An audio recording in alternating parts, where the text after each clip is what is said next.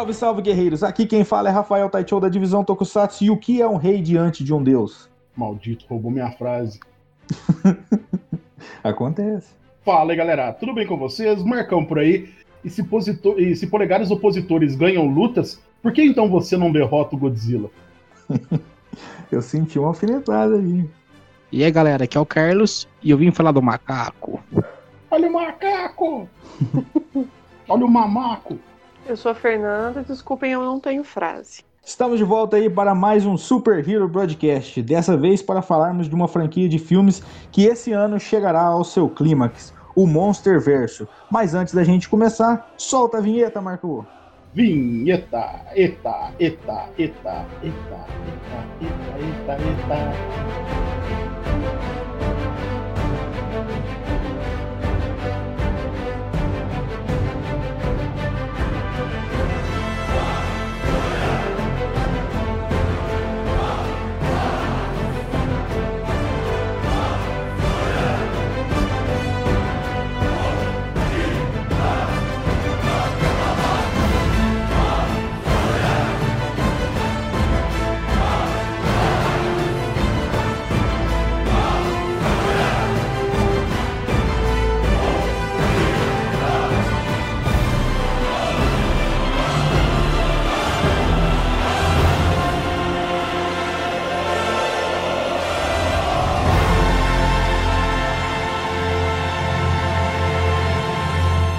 Sejam todos muito bem-vindos a mais um Super Hero Broadcast. Se tudo der certo, Godzilla vs Kong chega, que foi adiado novamente, né? Mas chega dia 1 de abril aqui nos cinemas brasileiros, né? Ou se a gente não conseguir ir aos cinemas devido a essa maldita pandemia, a gente vai assistir por meios Jack Sparrow a partir do dia 31, né? E justamente como uma forma de nos prepararmos para esse confronto do século aí entre os dois maiores monstros do, do cinema, né? É, a gente se reuniu aí para comentar sobre os filmes que compõem o Monsterverso até então, né? E para falar sobre isso, meus tradicionais parceiros Marcão Freitas e Carlos Eduardo retornam, além de nossa querida amiga Fernanda, que é uma grande fã do Godzilla e do Monsterverso. Né? Sejam todos muito bem-vindos novamente. A gente vai comentar sobre os principais pontos do, dos três filmes, né? Godzilla de 2014, Kong a Ilha da Caveira e Godzilla Rei dos Monstros, né? E no final de tudo aí, a gente fazer um apanhado geral sobre esses três filmes, a gente vai comentar um pouquinho das nossas expectativas aí pro pro filme que vem agora esse ano, né? Godzilla versus Kong, né? Então vamos preparar aí pro round 1 que a gente vai falar sobre Godzilla. Deixe que briguem. Então o primeiro filme que a gente vai comentar aqui é sobre Godzilla, filme de 2014, né, que foi a onde tudo começou nesse nessa empreitada aí da Legendary para criar esse Monsterverse, né? Nesse primeiro filme a gente tem a introdução do, do, do Rei dos Monstros, né, para esse universo. É, essa versão do, do Godzilla, né, nos é apresentado. E além disso, o filme também já introduz ali vários conceitos que depois iam ser utilizados mais para frente nos outros filmes, né? Como a Monarch, é, que existem mais monstros, né? Que ali até então eles não falavam o termo que foi designado no, nos filmes, né? Que é os titãs, mas eles falavam é, do, dos monstros, né? Não utilizaram kaiju e nem titãs, né? Mas já começa dessa forma aí, né? É, é um filme que eu tive a oportunidade de ver no cinema e foi sensacional ver esse filme, o filme do Godzilla no cinema. E eu, particularmente, gostei muito né? do filme em si também. E vocês, o que vocês têm para comentar aí sobre, sobre esse filme? Eu também vi no cinema, mas na época não foi tão bom assim, não. Acho que quando a gente assistiu, a gente assistiu junto, né? Tava eu, Rafael e o Mel. Não lembro é, se tinha mais alguém. Junto, a gente assistiu junto, depois a gente foi pra praça conversar sobre ele, né? Não, era, era aniversário da cidade, né? Aí a gente saiu, foi lá na praça de alimentação comer e, e dialogar sobre o filme. Eu, particularmente, eu gostei muito do filme. Eu acho injusto algumas acusações que as pessoas fazem sobre ele. Tipo, de ter do conteúdo humano, entendeu? Humano. As pessoas criticam muito esse conteúdo humano e eu acho que ele é necessário no filme. Sim, senão só teria monstro. Monstro não fala, não conversa. Como seria um roteiro assim? É, seria um monstro andando de um lado pro outro. né? O monstro para, faz xixi, na, faz xixi no prédio.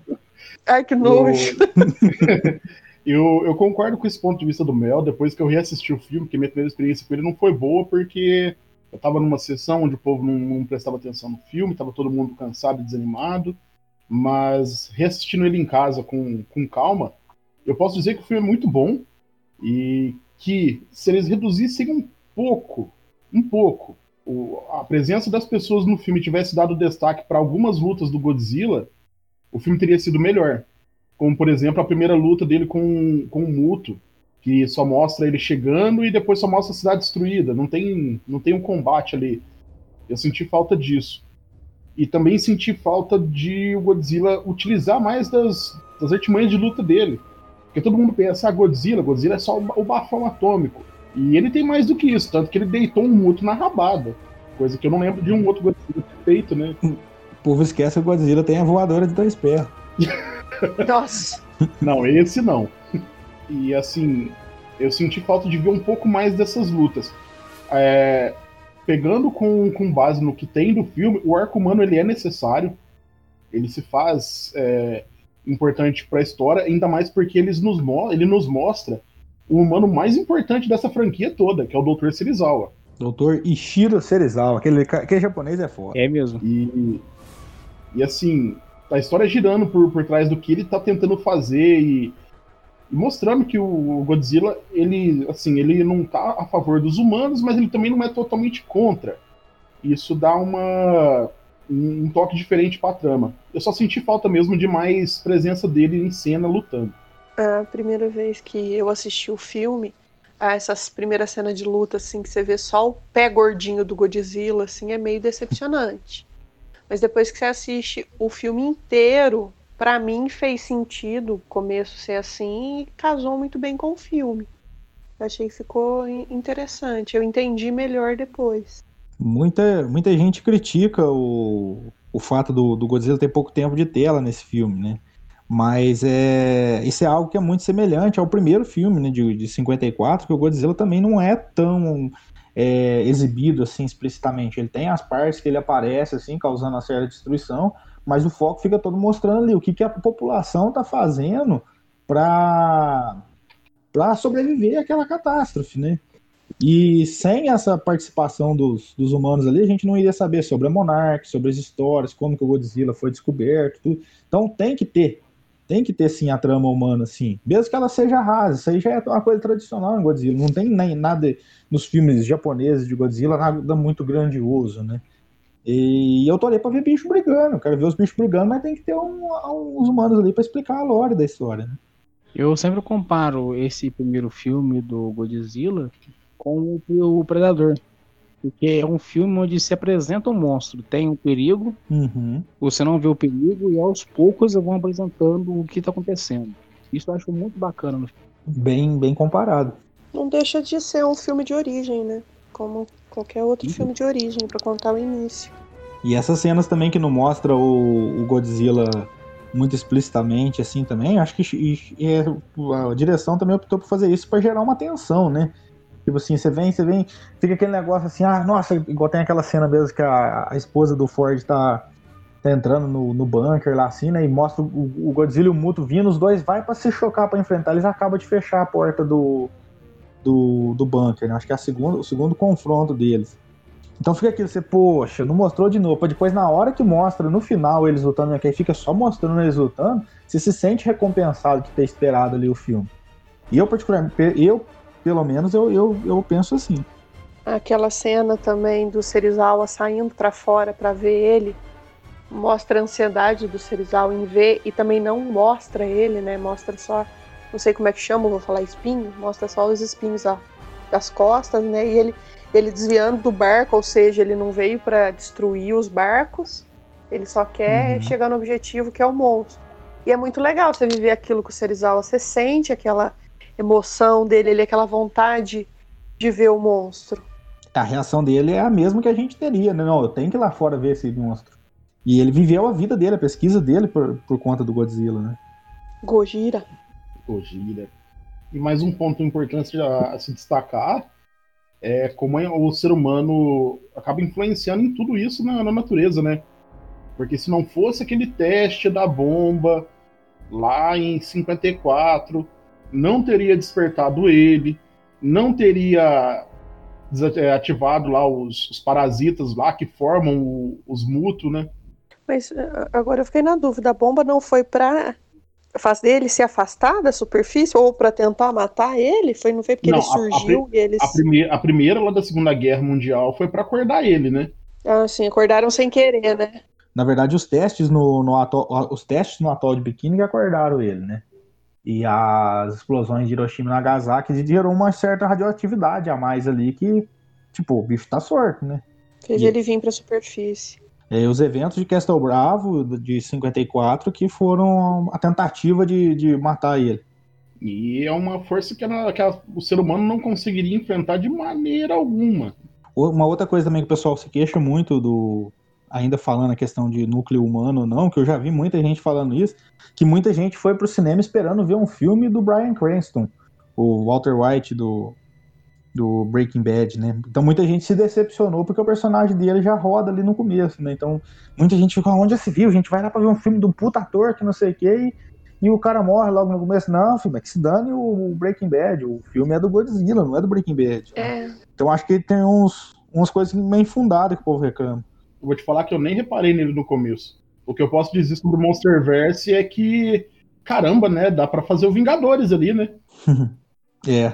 O pessoal foi pro cinema, o pessoal que era fã de Break- Breaking Bad, pra assistir o cara. E eu, falar a verdade, eu também nem sabia que o cara tava lá. Eu fui pra assistir o filme do Godzilla.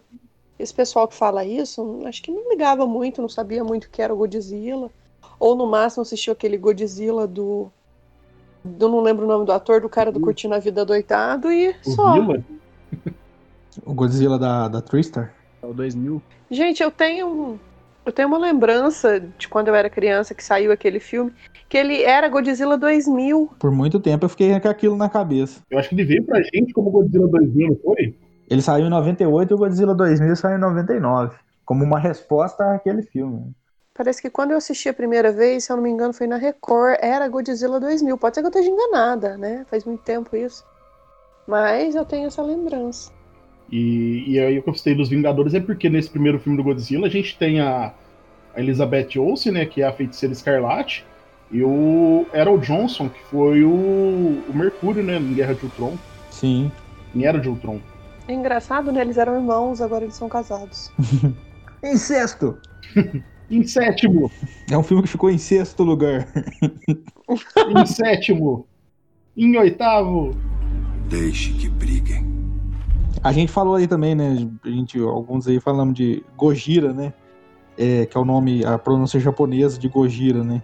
E aí, esses dias pra trás, eu e o Fernando tava conversando e a gente pensou nisso, né? A gente vai ter Go- Godzilla versus Kong. Mas a origem do nome de Godzilla é Gorila e Kujira. Né? Por isso que fica Gojira, né? Então a gente vai ter Gorila versus Gorila, né? sim. Agora explica pro pessoal que vai escutar o que, que é a origem do nome Godzilla, né? É Gorira, que é goli- gorila, e Kujira, que é baleia. Então seria um gorila-baleia. Um gorileia. Né? Se fosse em português, o nome dele ia ser gorileia. Um Barilila. E engraçado que no Ocidente ele ficou God, né? Então ele vira um deus. Acho que foi meio que sem, sem, sem intenção. E só falando aí do, do Dr. Serizawa, né? O nome dele é Ken Watanabe. E o primeiro papel dele pro público ocidental, né? Num filme americano, foi no último Samurai. Ele foi o. Não, eu não- eu não cheguei a assistir. Ah, tá ligado. Acho que é Katsumoto o nome do personagem dele, Sr. Katsumoto. E ele teve depois também em Memórias de uma Geisha. E no, ele foi o Hazalgu, né? Ele foi, não, ele foi um dos, dos chamarizes lá do Hazalgu na reinicialização do, do Batman Begins, do Nolan. Hum, agora você falou do Batman Begins, eu lembro dele lá. Ele era Hum. o que parecia ser o Hazal Ghul no começo, né? Isso, e depois ele apareceu em várias, em várias outras séries. E em 2014, além do, do Godzilla, ele também estava em Transformers Era da Extinção. Tem ele no A Origem também. O, ainda falando do, do Ishiro Serizawa, né? O nome do personagem é, presta homenagem a dois ícones de, relacionados a Godzilla, né? Que Ishiro Sim. Serizawa, o, o Ishiro vem de Ishiro Honda, que foi um dos criadores do Godzilla. Acho que é o diretor do primeiro filme, se eu não me engano. E Serizawa vem do Daisuke Serizawa, que era o personagem principal no, no filme de 54. Né? Então, é, o personagem dele é uma homenagem aos filmes clássicos também. Deixe que briguem. Voltando a falar do, do início do filme, É, eu acho muito triste o início já ser a morte do personagem do Mercúrio, que eu esqueci o nome do personagem. E tipo, e depois com a continuação do filme, né? Ao longo do filme você percebe que ela não morreu pela radiação. Então talvez se o Break Bad lá não tivesse fechado a porta achando que a radiação ia sair, podia ser que desse tempo dela sair, né? É muito triste pensar nisso. É. Eles tinham todos os protocolos de, de segurança ali da, da usina ali para fechar, né? Mas é realmente é isso. Ela morreu provavelmente ou ficar trancada lá por inanição, alguma coisa, ou na, na, na, explosão, né? Caiu tudo, né? Acho que foi no desmoronamento que ela morre, né? Mostra uhum. o filho dela olhando ao longe, desmorona tudo. E sobre o filme, o que vocês acharam do, dos Muto? Que estranho. no, come no começo demorou um pouco me entender o que que era o, o Muto, né? Porque vai mostrando nele, eu falei, caramba, é uma barata? Não é uma barata? É um lagarto? Não é? Aí depois você vai entendendo que ele é, parece uma baratona ali, né? Ele tem uma forma geométrica muito definida, né? Parece que ele é meio alisado, assim, nos cantos. Uhum. É um pouco diferente. Bem criativo a forma dele. É, eu, pelo menos olhando os monstros antigos de Godzilla, né? Os, os monstros que já apareceram, eu não consigo me lembrar de, de nenhum que, que parecesse com, com o Muto. Ele é uma criação totalmente desse, desse universo novo, né? E ele não parece com nenhum bicho que tem atualmente, igual a outros titãs que mostram depois, que se assemelham a outros, a outros animais. Ele não parece com nada, né? Ele parece uma barata, igual o Rafael falou, ele parece uma barata, mas não tanto assim. Uma barata e o macho é a barata voadora. Uhum. que nojo. E é interessante que eles colocam igual é nos insetos mesmo, em alguns insetos, né? Que a fêmea é bem maior que o, que o macho, né? Mas eu acho interessante a forma que, que, que aparece o bicho, depois eles vão, aquela tensão também, não, quando o, o povo tá atrás do. Ah, é, muito, é muito legal aquela parte que eles estão indo atrás do, do Muto lá no, no, no Havaí, né? Que o Muto sumiu com, com o submarino atômico. E aí a primeira aparição do Godzilla, né? Que aí ele vem assim. Não mostra, né? Mas tem toda aquela atmosfera que fica ali que é bem interessante. Só o pezinho gordo dele naquele momento. Uhum. a Fernanda cresceu com o pé gordo. Ah, mas é o pezinho gordo dele. e ali ele é meio barrigudinho, né, naquele filme. Parece um pé de elefante, não, ele não tem uma forma, já é a perna unida no pé, né? Não, uhum. não define diferente o pé dele. É porque tava dentro d'água, tava inchado. Aham. Ou porque ele é bastante cachaceiro. É. A cabeça do Muto lembra muito um monstro do Monster Hunter que chama Nagakuga. Ela faz uma. é bem similar à cabeça dele. Eu não lo conheço, senhor. Depois vocês dão uma procurada pra você ver. Ela parece muito. Tô vendo aqui. Realmente lembra, cara. Só que pelas fotos que eu tô vendo aqui, o Nargacuga tem um. A, não o formato da cabeça, mas a face dele parece que é um. Um, um muguerço. Sim, sim, sim. Ele lembra. Ele, ele lembra o rosto dele. O formato da cabeça realmente lembra sim. Deixe que briguem. O, nesse filme do, do Godzilla ainda tem umas coisas que é interessante, que, por exemplo, assim, tem muita coisa nele que é coisa que foi descartada, que de certa forma se assemelha muito a coisa que foi descartada naquele filme de 98, né? E, inclusive os mutos ia ter uns bichos assim que o, o, o monstro de 98, o Godzilla de 98 ia enfrentar. E tem, tem algumas coisas que são semelhantes, né? Que no final eles têm que explodir aquele ninho do, do Zilla lá no filme de 98, com os filhotes, né? E nesse a intenção é explodir o ninho dos mutos, né? Eu ia perguntar qual filme que você tá falando de 98, mas aí a hora que você falou em explodir um ninho, eu entendi que é o filme americano.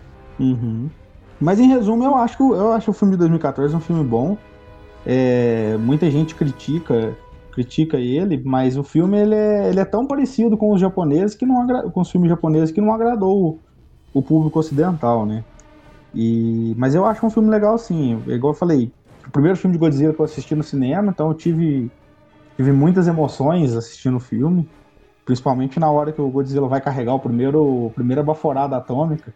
E ele vai. Tchan, tchan, tchan, ele dá só aquele gritão e já sai aquela baforada. Que lá pra mim foi, foi épico.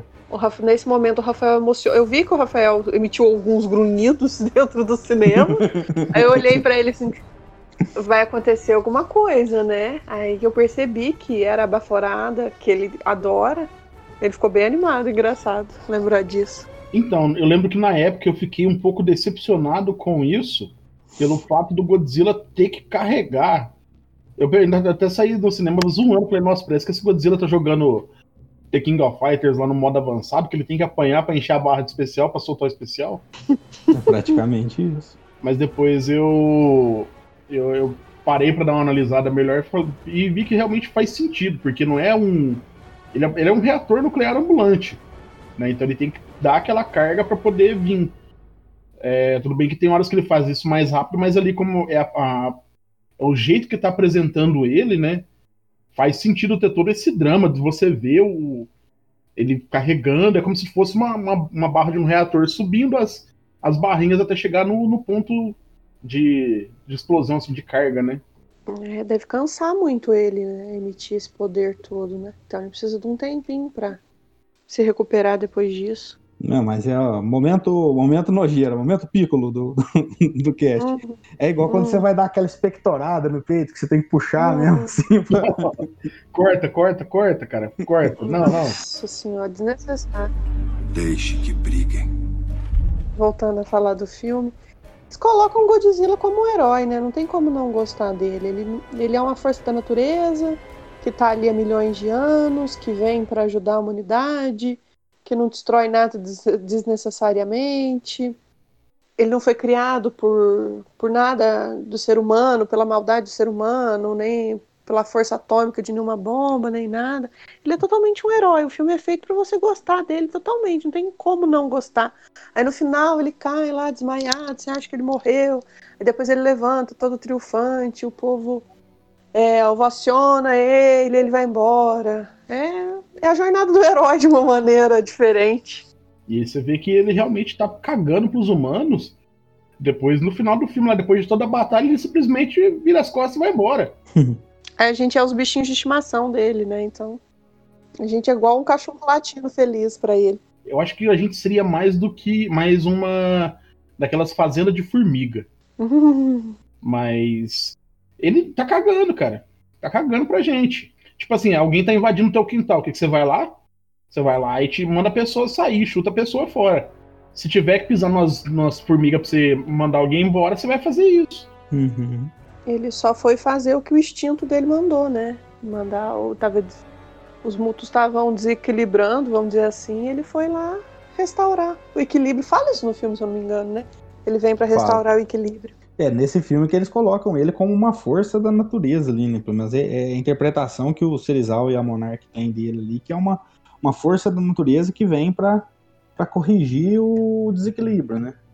No caso, seriam os mútuos. Mas a Monarch, nesse quesito de força da natureza, ela considera monstros como benevolentes e malevolentes. Uhum. Aí tem que ser analisado a fundo, né? O que que quais são bons, quais são maus, para o benefício, né? do planeta, esse negócio. De certa forma, sim. Que eles analisam que, o que, que pode causar dano, né? No, no caso ali do Godzilla, talvez ele tava pensando o seguinte, né? Ó, esses dois bichos vai sortar ali, eles vai procriar ali e o trem vai ficar feio. Então, acho que ele não pensa muito dessa forma, né? Mais que aquele sentimento de tipo assim, ah, tem alguém para me enfrentar. Mas como a, tipo, a Monarch tipo, chegou à conclusão que o Godzilla, o Godzilla seria benevolente? Isso é uma coisa, tipo assim, para se pensar um, um pouco também. Eu creio que quando ele despertou lá na década de 40, 50, né? Ele poderia ter destruído o mundo, ele poderia ter aparecido, destruído, devastado. E ele ficou, pelo que dá a entender, ele ficou um pouco na superfície ali, né? Só que ele não, não destruiu. Então acho que eles chegaram a essa conclusão lá nesse começo. É, mas aí também tem aquela outra coisa que é expandida no um pouco no finalzinho do Kong e na e no Rei dos Monstros, né? Que aí a Monarch começou desde quando ela se foi fundada lá nos anos 50, né? Muito antes disso até, né, eu acho. Ela já começou a estudar coisas antigas. Então tinha muito relatos de povos antigos, pinturas, coisas antigas desses monstros, né? Então tinha reincidência desse, de dimensões a esses monstros no, nas culturas antigas, né? Então eles sabiam ali quais eram cultuados como divindades, quais eram cultuados como demônios, né, de certa forma. É, pode ser uma também, isso aí. Uma coisa se pensar dessa forma também. Eu, eu penso um pouquinho diferente. É, eu penso que desse tempo todo que a Monarch tá, tá em ativa lá desde o, quando houve relatos do, do primeiro Godzilla e tudo mais. É, pelo menos o, a minha visão do filme é que eles viram que o Godzilla tá cagando pra gente, porque você não vê que ele foi tirando aquela parte de onde eles estavam fazendo bomba e teste com bombas lá em, em Castle Bravo, não mostrou nada que, que ele tivesse saído para destruir alguma coisa, tanto que eles estavam estudando ele a fundo. Então eu acredito que se ele tivesse que, abre aspas, fazer alguma maldade, né, pra, pra raça humana, ele já teria feito. Mas ali ele não fez. Então eu acho que é por isso que eles viam ele mais como um, um protetor. Porque não, não, não foi falado. Não foi falar de nenhum ataque do Godzilla. Uhum. Né? No filme, o, o, ataque que foi falado lá foi dos mutos lá na usina elétrica. E, aquele, por causa que escavaram lá onde que ele tava. Uhum. Desper acordou eles, né? Isso. Acordou o, o muto macho do esporo lá. E até dos mutos não, eu não entendo como maldade, né? É sobrevivência só. Tanto que ele, ele o muto ali, a hora que ele acorda na usina, ele dá um jeito de tirar aqueles cabos e vai embora. Né? Quem ele mata ali foi naquele momento dele tirando os cabos, ele não, Uhum. Não faz nada especificamente contra ninguém e vai embora. De certa maneira, eles queriam só se reproduzir, né? Mas ia tirar totalmente o equilíbrio do mundo. É que assim, o, o Muto ele foi atrás da, da fonte de energia mais próxima dele. Que ele realmente Uhum. precisava disso. Uhum. É, talvez, talvez, se ele tivesse ido, por exemplo, para aquela para aquelas cavernas lá do, da Terra Oca, onde a gente vê o Godzilla no segundo filme, que tem uma radiação muito alta e tudo mais, talvez eles não, não tivessem sido vistos como como como pragas para a humanidade, né? Uhum. Tanto é que o esporo da, o esporo que tava a muta, né, vamos dizer assim, né, a muto fêmea, foi colocado lá na, naquela montanha lá junto com o lixo radioativo, ela despertou lá, só comeu o que tinha lá, não saiu, passou pela metamorfose que precisava ali mesmo. E aí quando o muto macho desperta, ela desperta também, os dois saem para ir se encontrando. Para ela despertar, ele- é- é, ela precisava que ele, está, que ele já estaria desperto, né? Uhum. Para poder só se reproduzir. E ele precisava da radiação para poder eclodir. Isso. Um outro ponto a, a pensar também sobre os mutos é que mesmo eles não eles não se eles tivessem feito tudo isso, se tivessem ido para aquela caverna lá, sabe, não não fossem para civilização, eu acredito que o Godzilla teria dado um jeito de, de, de exterminar eles do mesmo jeito, porque eles são, pelo menos o meu ponto de vista sobre eles, é que eles são como uma praga. Pelo tanto de, de fetos né, que a, que a muto fêmea estava Uhum. carregando. Imagina ali, ali devia ter o quê? Milhares. Imagina se milhares de mutos crescem e a destruição que eles iam fazer, eles iam estar. eles eram como, como ervas daninhas no quintal do, do Godzilla, né? Não, e outra coisa que é mostrada logo no começo do filme também, os esporos do, do muto estavam dentro da car... do, do que seria, teria sido antigamente uma carcaça, estava só o fóssil ali, né? De um ser semelhante ao Godzilla, né? Isso. Então talvez eles, os esporos, num dado momento, precisariam de, de entrar dentro de algum bicho, alguma coisa, para poder evoluir mais ainda, para chegar a um ponto inerte igual chegou aqueles, né? Então talvez, tipo assim, a- a- uma praga de mutos ali seria uma, uma- um inimigo natural do, dos seres como Godzilla. É, eu ia mencionar isso, que pode ser que quando o mundo fosse antigamente fosse dominado pelos titãs, eles já eram considerados uma praga, né? Porque eles se Uhum. alimenta- também se alimentavam de radiação, e eles eram capazes de alimentar da radiação de dentro do, do titã, né? Então, E esse, esse, essa espécie do muto aí é o que mais aparece no Monsterverso, né? Se a gente for considerar a- os quadrinhos também que tem ali, eu acho que já teve cinco tipos diferentes deles. Tem aqueles dois, tem um grandão que aparece no, no Rei dos Monstros, no final lá, e tem mais dois tipos que aparecem no, no- nos quadrinhos, né? Então é, é um bicho que se tem mais é porque uma meio praga mesmo.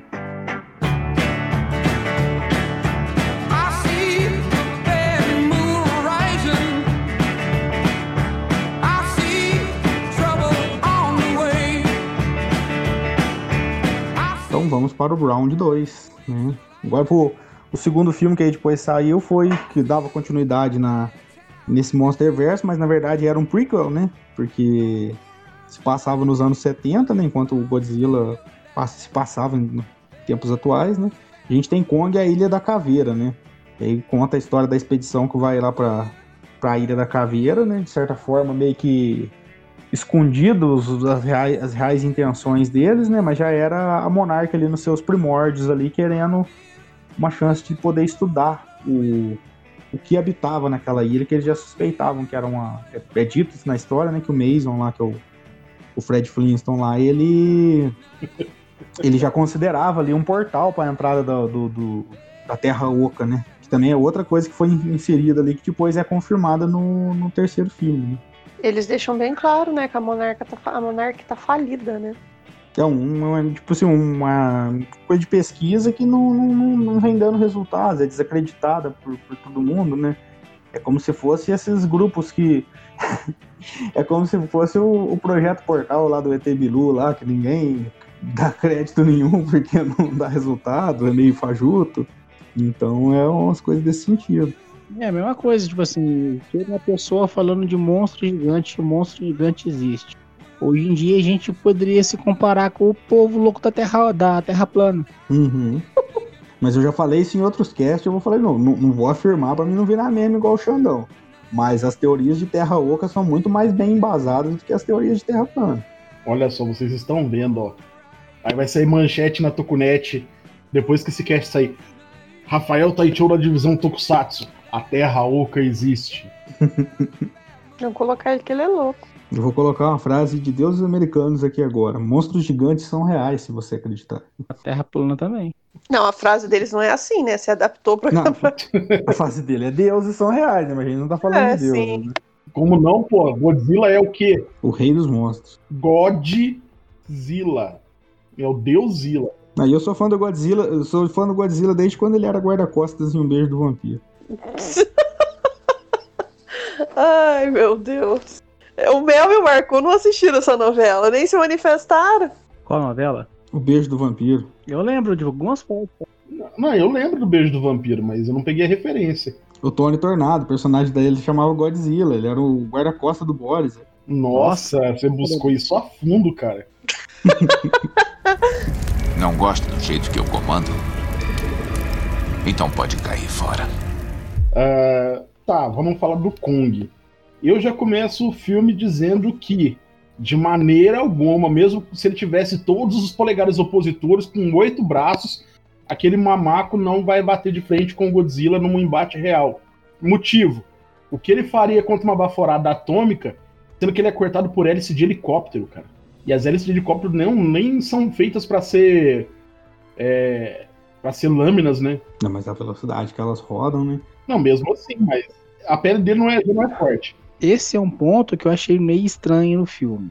Vamos lá, tipo, o, vamos, o Godzilla ele, foi acertado pelas hélices e machucou a mãozinha, correto? O Kong, né? E mas ele foi acertado por vários tiros e não fez nada com ele. Não, mas a munição é muito pequenininha pra ele, é só como se fosse umas picadas de mosquito, uma areia jogando nele. Quando aquele negócio rasa, ponto 50, é.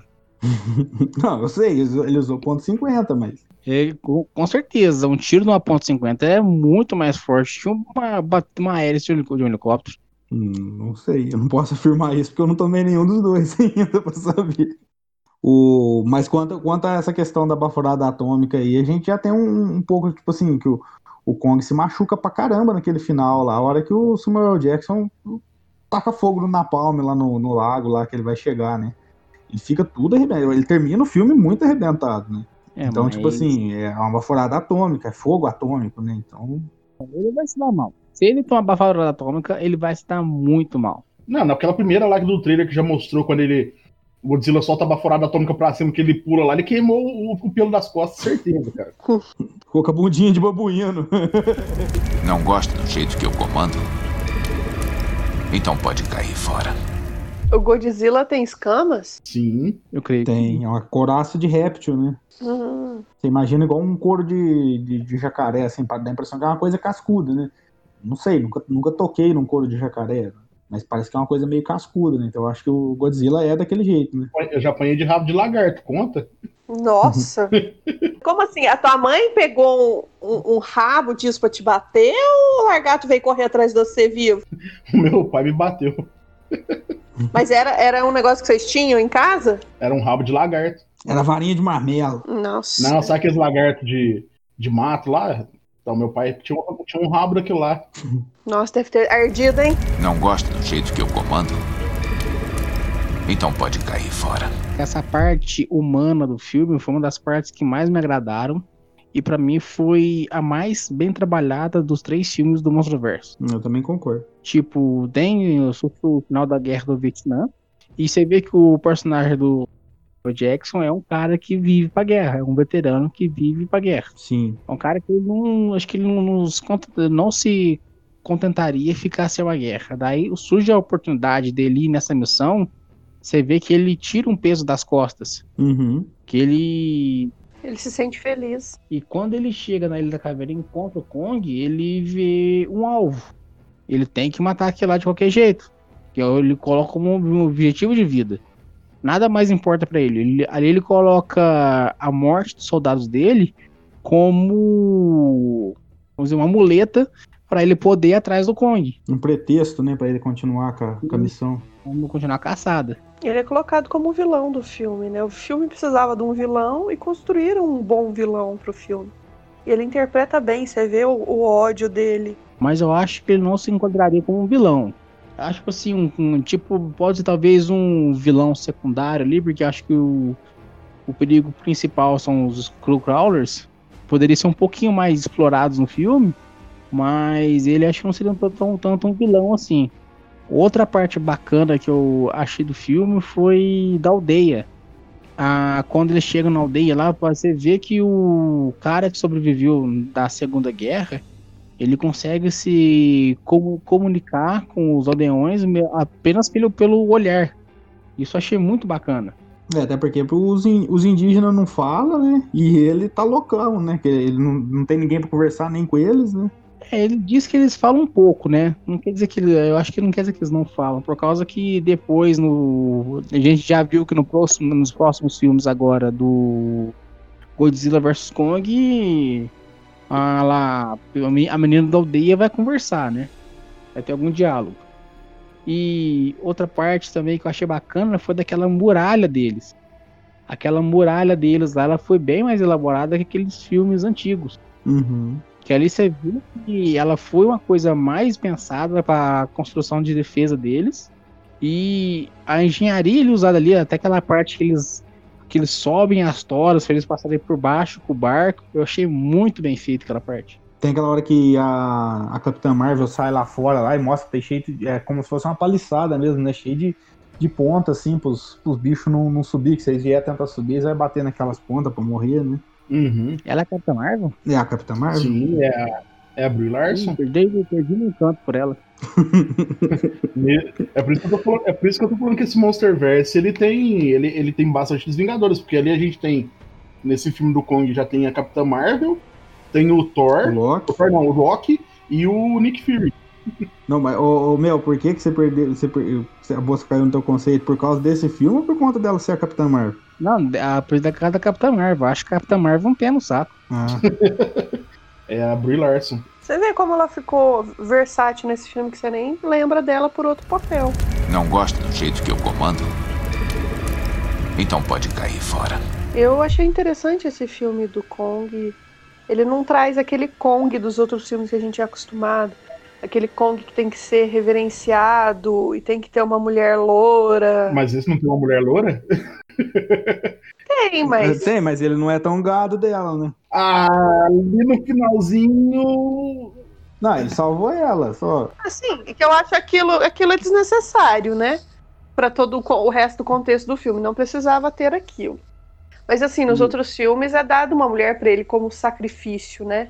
E não tem isso, é bem diferente. Não gosta do jeito que eu comando? Então pode cair fora. Ainda voltando a falar lá do. Eu, eu gosto bastante desse filme também, igual a gente já comentou em, em chat, em off várias vezes, né? Eu gosto do Kong. Não acho o, o Kong um monstro tosco, eu gosto dele. Só que eu, eu gosto muito mais do Godzilla, né? É, mas naquela hora também do, do Samuel Jackson também, só complementando até o que o, o Mel comentou, tudo. E a, a hora que eles chegam lá na ilha lá, que é morre aquele monte de gente lá que cai, eu acho que aí o peso bate ainda mais em cima dele, que além dele ter achado um alvo pra ele, ele descarregar toda a frustração dele, aqueles caras estavam tudo animados porque eles estavam indo embora. Então tinha, tipo, tem o cara que, que tinha o filho lá, que morreu, pô, sacanagem também aquele cara ter morrido. Os outros, tinha um rapazinho mais novo, então, tipo, ele sente aquele peso ainda maior ainda em cima dele, porque, tipo, o batalhão dele tá morrendo por conta de uma decisão dele. Eles poderiam estar todo mundo indo embora, que ele poderia ter negado, mas por uma questão dele, uma particularidade dele, ele assumiu a bronca ali deu merda do jeito que deu, né? Então aí é onde ele descarrega mais ainda a frustração dele no Conde. Sabe por que eu não acho que ele tá preocupado muito com os soldados dele? Por causa que é o seguinte, que quando eles caem, e ele conversa com o Chopper lá, que o Chopper tá, tem munição. E ele quer ir até o Chopper pra pegar munição que o Chopper tem. Sim. E o objetivo dele é chegar até o Shepard. Uhum. Só que depois que tem aquele ataque dos Skullcrawlers naquela cratera onde tem os cadáveres do pai do Kong, eles descobrem que o Chopper morreu, só que ele praticamente não dá a mínima. Ele quer a munição. Não, mas aquela hora já tá tudo fodido, né? Mas realmente ele não demonstra emoção nenhuma naquele momento. Não, aí ele é até. É até não, tem, tem, tem sim, tem até que o. O, o Loki lá, que esqueci o nome do personagem lá, é, pega e fala: Não, mas o Shepard tá morto. E mostra a, a plaquinha do Shepard. Ele levanta aquele tanto de outras plaquinhas de todos os outros que morreram. E todos eles morreram por conta do macaco. que Não sei o que. Então, né, tem que matar o macaco também. Mas ele não demonstra emoção por aquele rapaz específico Sim. que parecia que ele queria ir lá resgatar. Eu acho que ele já, já, já ficou cego por conta das mortes dos outros. Entendeu? Eu acho que sim, ele não. Ele tava movido mais por conta da. da- de, de ser um, uma sequela de guerra, vamos dizer assim, mas ele tava ali meio que cego, sangue no olho, tava igual o galo do Donizil. Mas, ah, é, sei lá, cara. Eu ainda acho que, que ele, pegou muito dessa brisa de, de, de veterano de guerra, cara. Que é o cara que, tava, que ficou meio pistola porque tava. ia, abrir aspas, ia entrar em paz, né? Já que os Estados Unidos tinham sido chutados do Vietnã. E ele sabia que não ia ter muito mais coisa pra ele. Tanto que no começo do filme, você vê que ele olha lá, ele abre lá e olha a gaveta dele cheia de medalha, e você vê que pra ele aquilo lá não serve de bosta nenhuma. Uhum. É, e assim, você vê que ele não tá dando a mínima pra isso, cara. Tanto que você vê que ele quer. é, depois que ele chega lá, que ele vê o bicho, ele quer caçar o bicho, quase por uma questão de honra, né? De, de falar, não, eu sou um militar, eu tenho treinamento e eu sou melhor que você e não sei o quê. Isso me deixou meio pistola. Mas, as- como eu disse, a- tirando essa parte do, de forçarem tanto ele assim, como esse militar doidão, as cenas de luta contra os Skullcrawlers eu gostei bastante, cara. Se fosse só isso no filme, ou tivesse mais isso no filme, eu teria gostado mais, mesmo eu não gostando do Kong. Ó, pegando, tipo assim, esse militar maluco que a gente tá pegando aqui como exemplo. Isso fugindo completamente do Monster Versus, fazendo uma, uma comparação diferente. Quando lá no primeiro Exterminador do Futuro, temos o primeiro que é Kyle Reese, né? Que, que vem do futuro. Sim. É isso o nome dele? Sim. E no primeiro Reese que volta. Você mostra que ele também é um, só, ele é um veterano de guerra perturbado pelo que aconteceu. Aí depois, quando eles vão fazer o reboot lá na frente, eles colocam aquela água morna, que não fede nem cheira. Isso foi uma das coisas que me incomodaram muito naquele filme. O cara não transparece essa personalidade de soldado, entendeu? Não parece que sofreu, né? Isso, e tipo assim, o Samuel. Jackson ele mostra, tipo assim, um cara que sofreu na guerra, assim, teve os seus, os seus problemas ali. E isso eu achei muito bacana no papel dele. Ele ficou perturbado, né? Que, é que realmente foi um, é um mal muito grande da guerra, né? A maioria das pessoas elas voltam muito diferente do que elas foram. E ele, apesar de tudo isso, de todo o sofrimento, ele ainda quer continuar participando daquilo. É aquilo que move a vida dele, é combate. Principalmente do, do pessoal que voltou do Vietnã, né? Até durante o filme ele fala uma frase assim que é uma, no começo dela eu não lembro, mas eu lembro do finalzinho. Que você encontra o inimigo combater. Você não pode ter nenhum inimigo, mas você encontra o inimigo. Uhum. Você vai achar alguém que você vai querer tretar. No caso dele foi o Kong. Sabe por que eu carrego isso em vez de uma M16? Eu tirei de um fazendeiro que lutava pelos vietnamitas. Ele se rendeu assim que a gente acabou com a vila. Tinha 50 anos, disse que nunca tinha visto uma arma antes da gente chegar. Às vezes, o inimigo não existe. Até você ir procurar. Eu acho que no filme do Kong eles deviam ter um, explorado, tipo assim, um pouco mais a Ilha da Caveira. Porque eu achei a, tipo assim, a mi- a mitologia da Ilha da Caveira muito interessante. Os monstros, ter mostrado um pouco mais da fauna da ilha, acho que seria interessante. Uhum. Até porque aquela fauna é maravilhosa, né? Você pega, tem aqueles boizão, aqueles boizão d'água gigante, tem o polvo. Aí, tipo, aí, tipo assim, entra numa outra coisa que eu cheguei a pensar durante o filme. Que o que é. Tipo assim, o, qual que é a palavra que eu posso usar? O que define quem vai ser mudado ali pra ser ter gigante, pra ficar- gigante ou não? O que interfere nisso? Entendeu? Não, eu acho que já era da espécie, né? Porque ali a gente tem aquela espécie que é tipo uns, uns cervozinhos que, que morre tudo, que eu achei uma puta sacanagem os caras saírem jogando bomba sem saber o que tinha embaixo.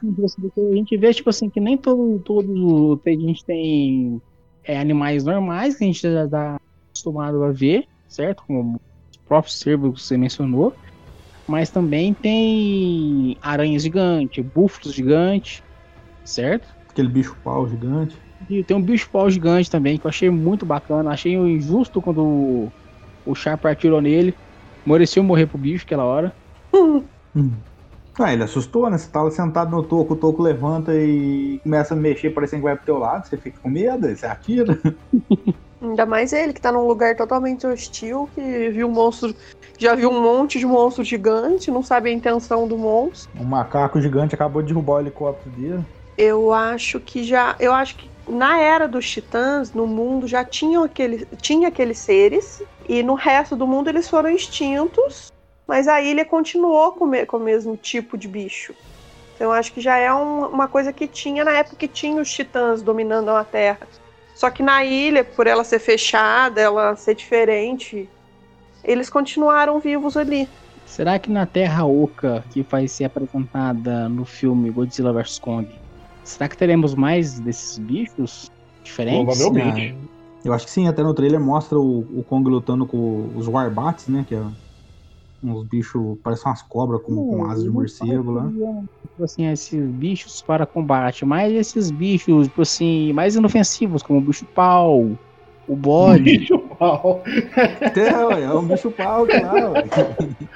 Pode ser que tenha sim. Faz sentido. Desculpa, cara, a quinta série bateu forte. Ah, acontece. Até que vocês estão muito comportados hoje. Eu acho que não só aquele bicho. Aqueles, aquele bisão gigante, aquelas coisas. Mas eu acho que vai, a gente vai ver lá até mesmo criado dentro da Terra Oca. Até mesmo animais que pra gente aqui a gente pensava estar extinto. Uhum. Tipo mamute, essas coisas assim, né? Sim, não. Também. Eu não duvido nada que tenha várias outras coisas lá que a, a gente não consegue nem imaginar o que possa ser. O mamute pequenino? Só queria Nossa. voar. Da onde você arrumou isso? Um mamute pequenininho queria voar. Ô, louco. Mas eu, eu acho que vai ter mais, eu acho que vai ter mais criaturas lá dentro do que a gente consegue pensar. Será que vão ter outros lugares onde são portais para Terra Oca? Dá, tem infinitos portais pra Terra Oca. Mas por que, que esses bichos não saem para fora? É. Porque não deve ser fácil passar. Porque talvez os próprios titãs já ficam protegendo, né? Não deve ser fácil passar, porque no, no, no segundo filme lá no, no Godzilla Rei dos Monstros, os caras acabam por uma cagada passando por um desses portais, né? Sim. Que é no oceano, né? Isso que eu ia falar. Você não consegue sair para fora, dependendo do bicho, vai morrer. É muito profundo, né? Tem toda a pressão da água do oceano, o bicho não vai conseguir vir para a superfície. Isso, e assim, deve ter um, alguma restrição, alguma coisa que seja difícil de fazer eh, chegar até o lugar. Não deve ser. Ah, tem um portal, por exemplo, aqui eu vou só atravessar a rua de casa aqui, tem um portal. Sim, deve ser muito difícil, senão já, já tinha sido descoberto, né? Então, mas eu acho que até a própria a própria Ilha da Caveira ali é é chamada de, de um portal, assim, porque eu acho que às vezes ali é mais fácil de, de se entrar na Terra Oca. E talvez os Skullcrawler tenham livre, livre trânsito, né? Pode ser que eles venham da Terra Oca. Mas o resto dos bichos, não, os restos dos bichos só vivem ali na ilha. Eu acho que eles podem ser aquele negócio, um remanescente que ficou, igual a Fernanda falou. Ah, existiam antes do mundo ser do jeito que a gente, a, a gente conhece, e lá ficou por conta das tempestades que fica ali, que manteve a ilha tendo um- condições propícias para eles viverem. Eu acho que ali deve ser mais fino. Isso é uma coisa que eu achei muito show da, da Ilha da Caveira.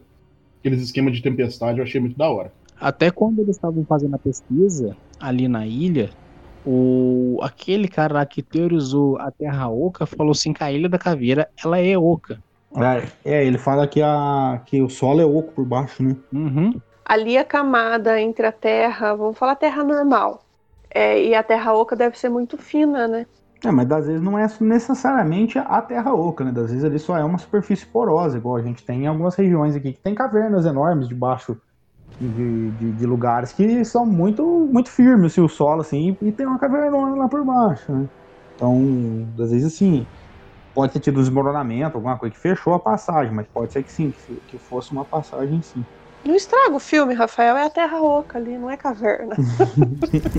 Não gosta do jeito que eu comando? Então pode cair fora. Uma coisa que me incomodou no filme foi parecer que o Kong ia ter meio que um teleporte. Tipo, quando ele. Vamos postar uma cena. Quando aquela mulher tenta resgatar o búfalo debaixo do helicóptero, o Kong chega do nada. Como é que ele não viu aquele macaco daquele tamanho chegar perto lá e levantar o helicóptero? E pisa manso, né? Ele pisa manso.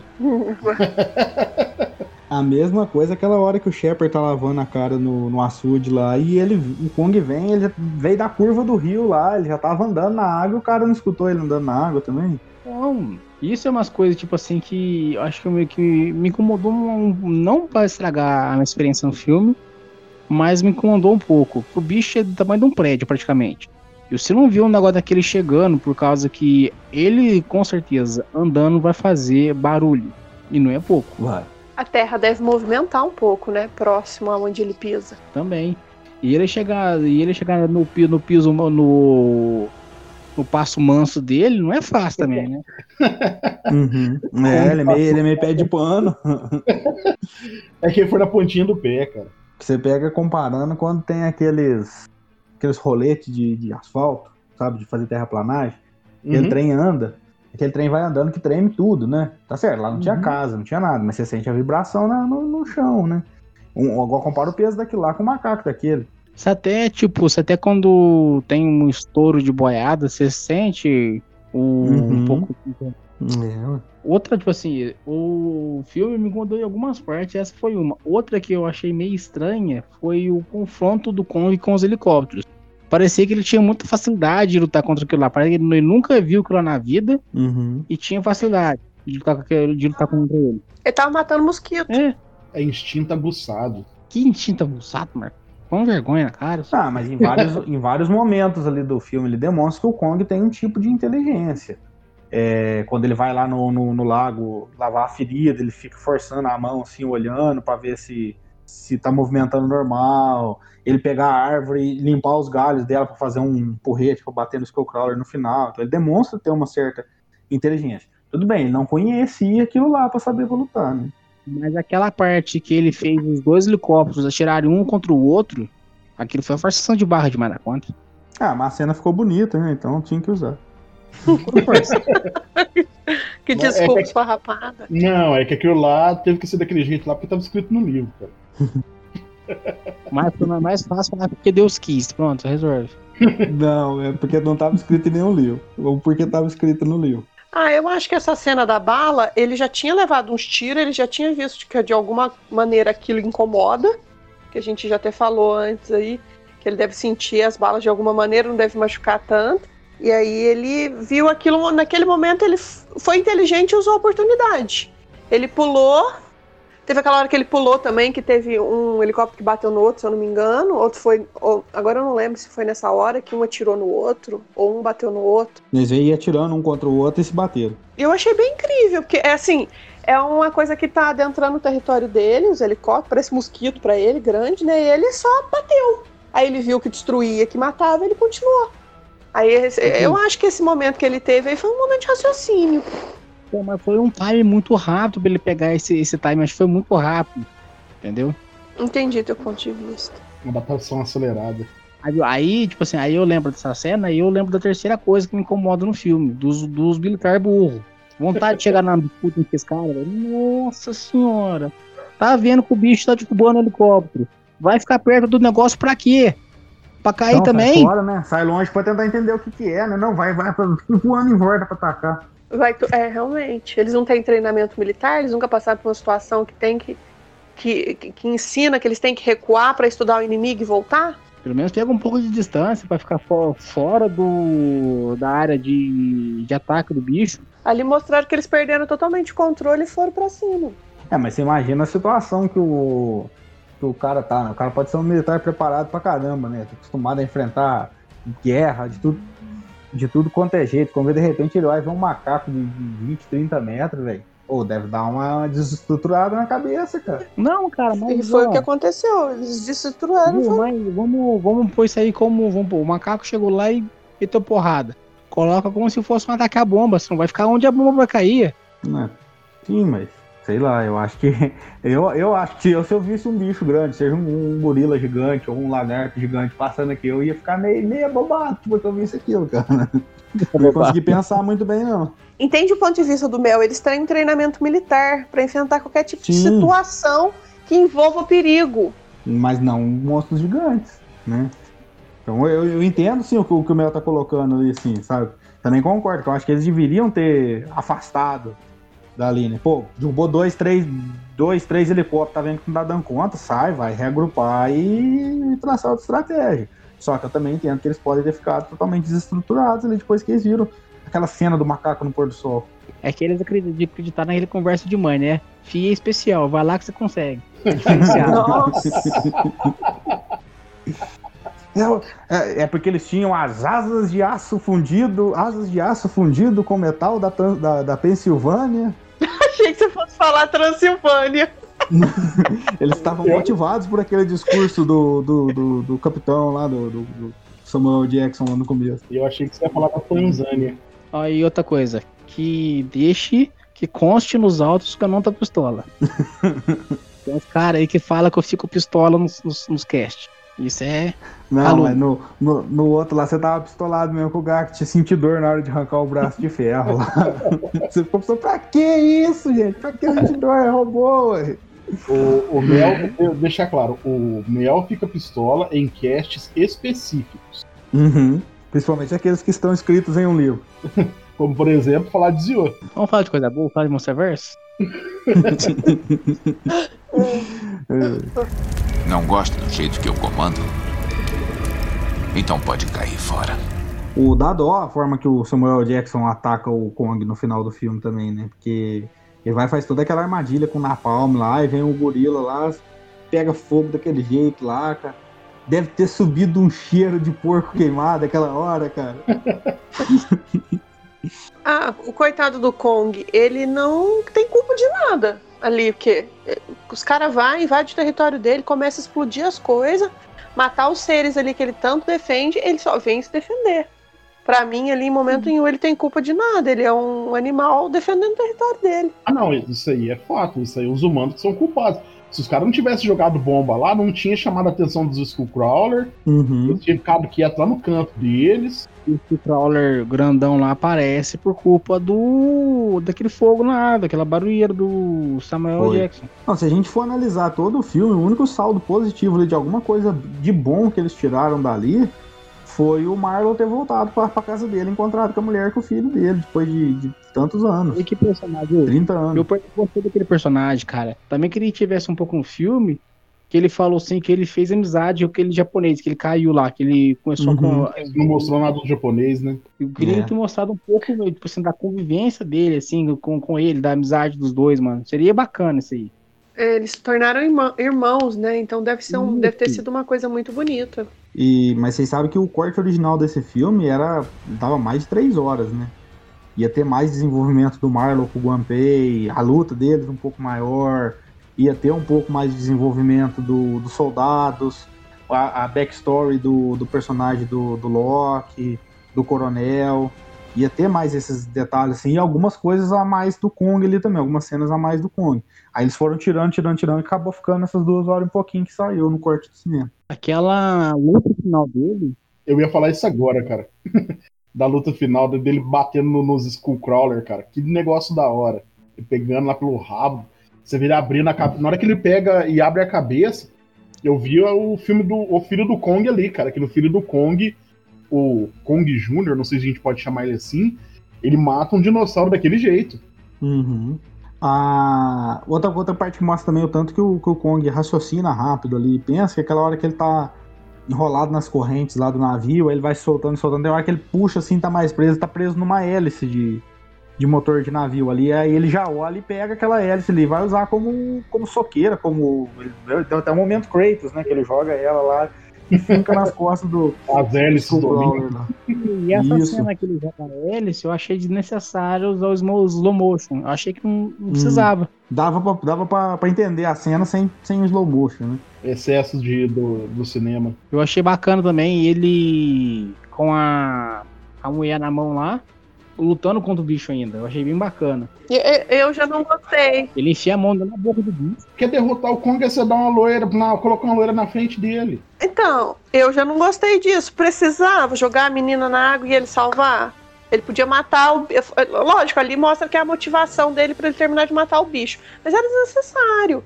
Aí ele tá ali lutando, lutando com o bicho, aquele, todo aquele sofrimento. Hora que ele. Que o bicho engole a mão dele com a moça dentro, aí ele arruma força e rasga a língua do bicho. Ah, foi meio forçado essa parte. Não, meio não, foi forçada até demais. Mas é o mamaco. Mas a cena é bonita, a cena é muito legal, é bonita, é interessante ver ele matar o bicho, é bem feito. Não, e a mulher também é muito lerda, né? Que ela foi lá em cima, teve aquele momento também que foi roubado, que ela vai atira o sinalizador bem na, na orelha do, do Skullcrawler lá, tudo. Pra que que vai ficar lá em cima do morro? Pra que que vai ficar lá em cima? Desce e foge. Isso é um ponto que eu tenho que falar.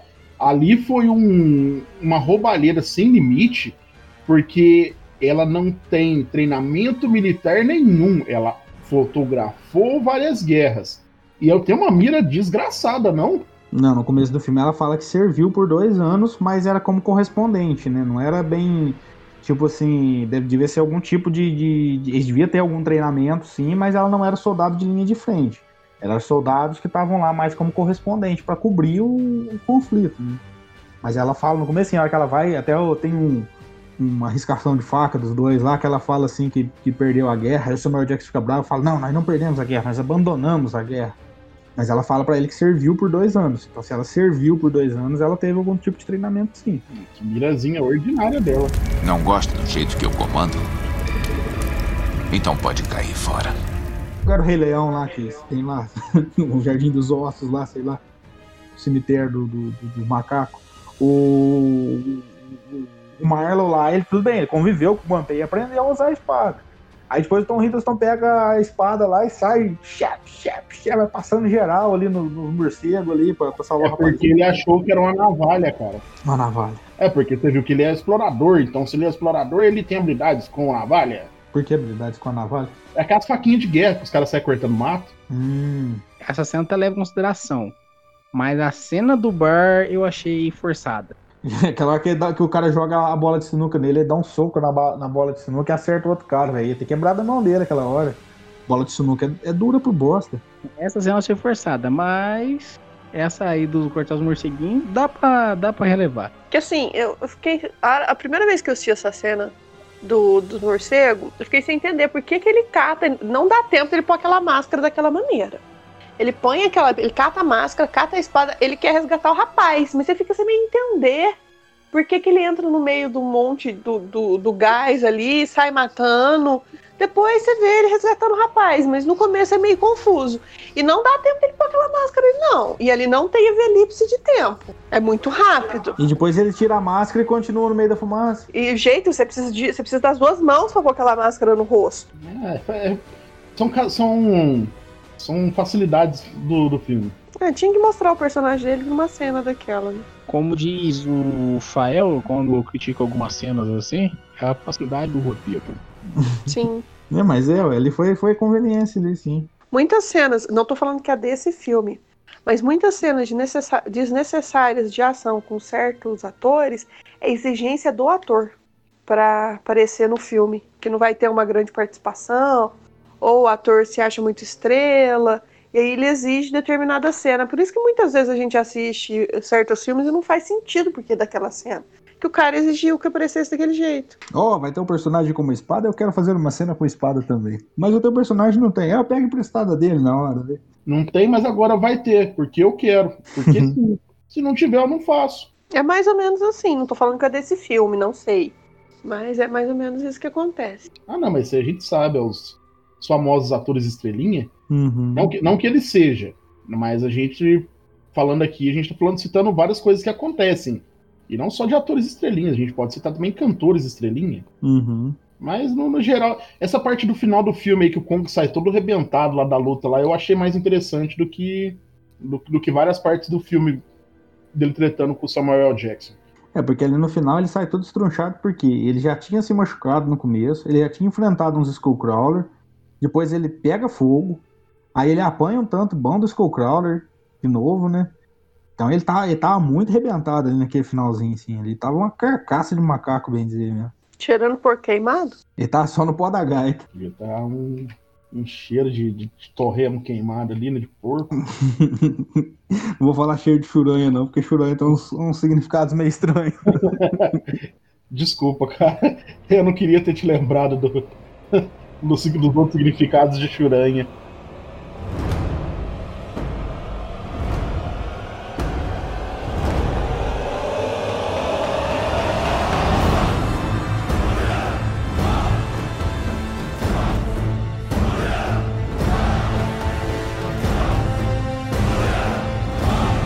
Agora vamos falar de coisa boa.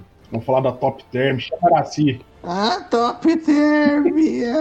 Nossa, coitada da mulher. ômega 3. Tome ômega 3, vocês vão ficar igual eu. Antigos espíritos do mal.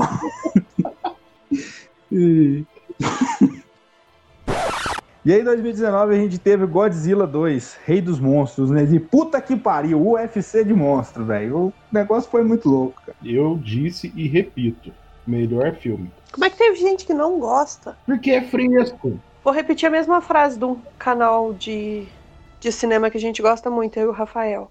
Ele, só que ele falou em outro contexto. Ele falou de robô gigante. Não vou falar de monstro gigante. É monstro giga- gigante lutando. Como não gostar? Isso tem até um trailer honesto daqueles aquele canal gringo que faz trailers honestos. Ele vai fazer um trailer honesto do Pacific Rim. Aí ele fala lá tudo, fala, fala, fala, fala, aí fala que no trailer contou todo o filme, ele fala, mas que se dane, são robôs gigantes lutando contra o outro. Mostra uma cena de um socando o outro e fala, ah, que legal.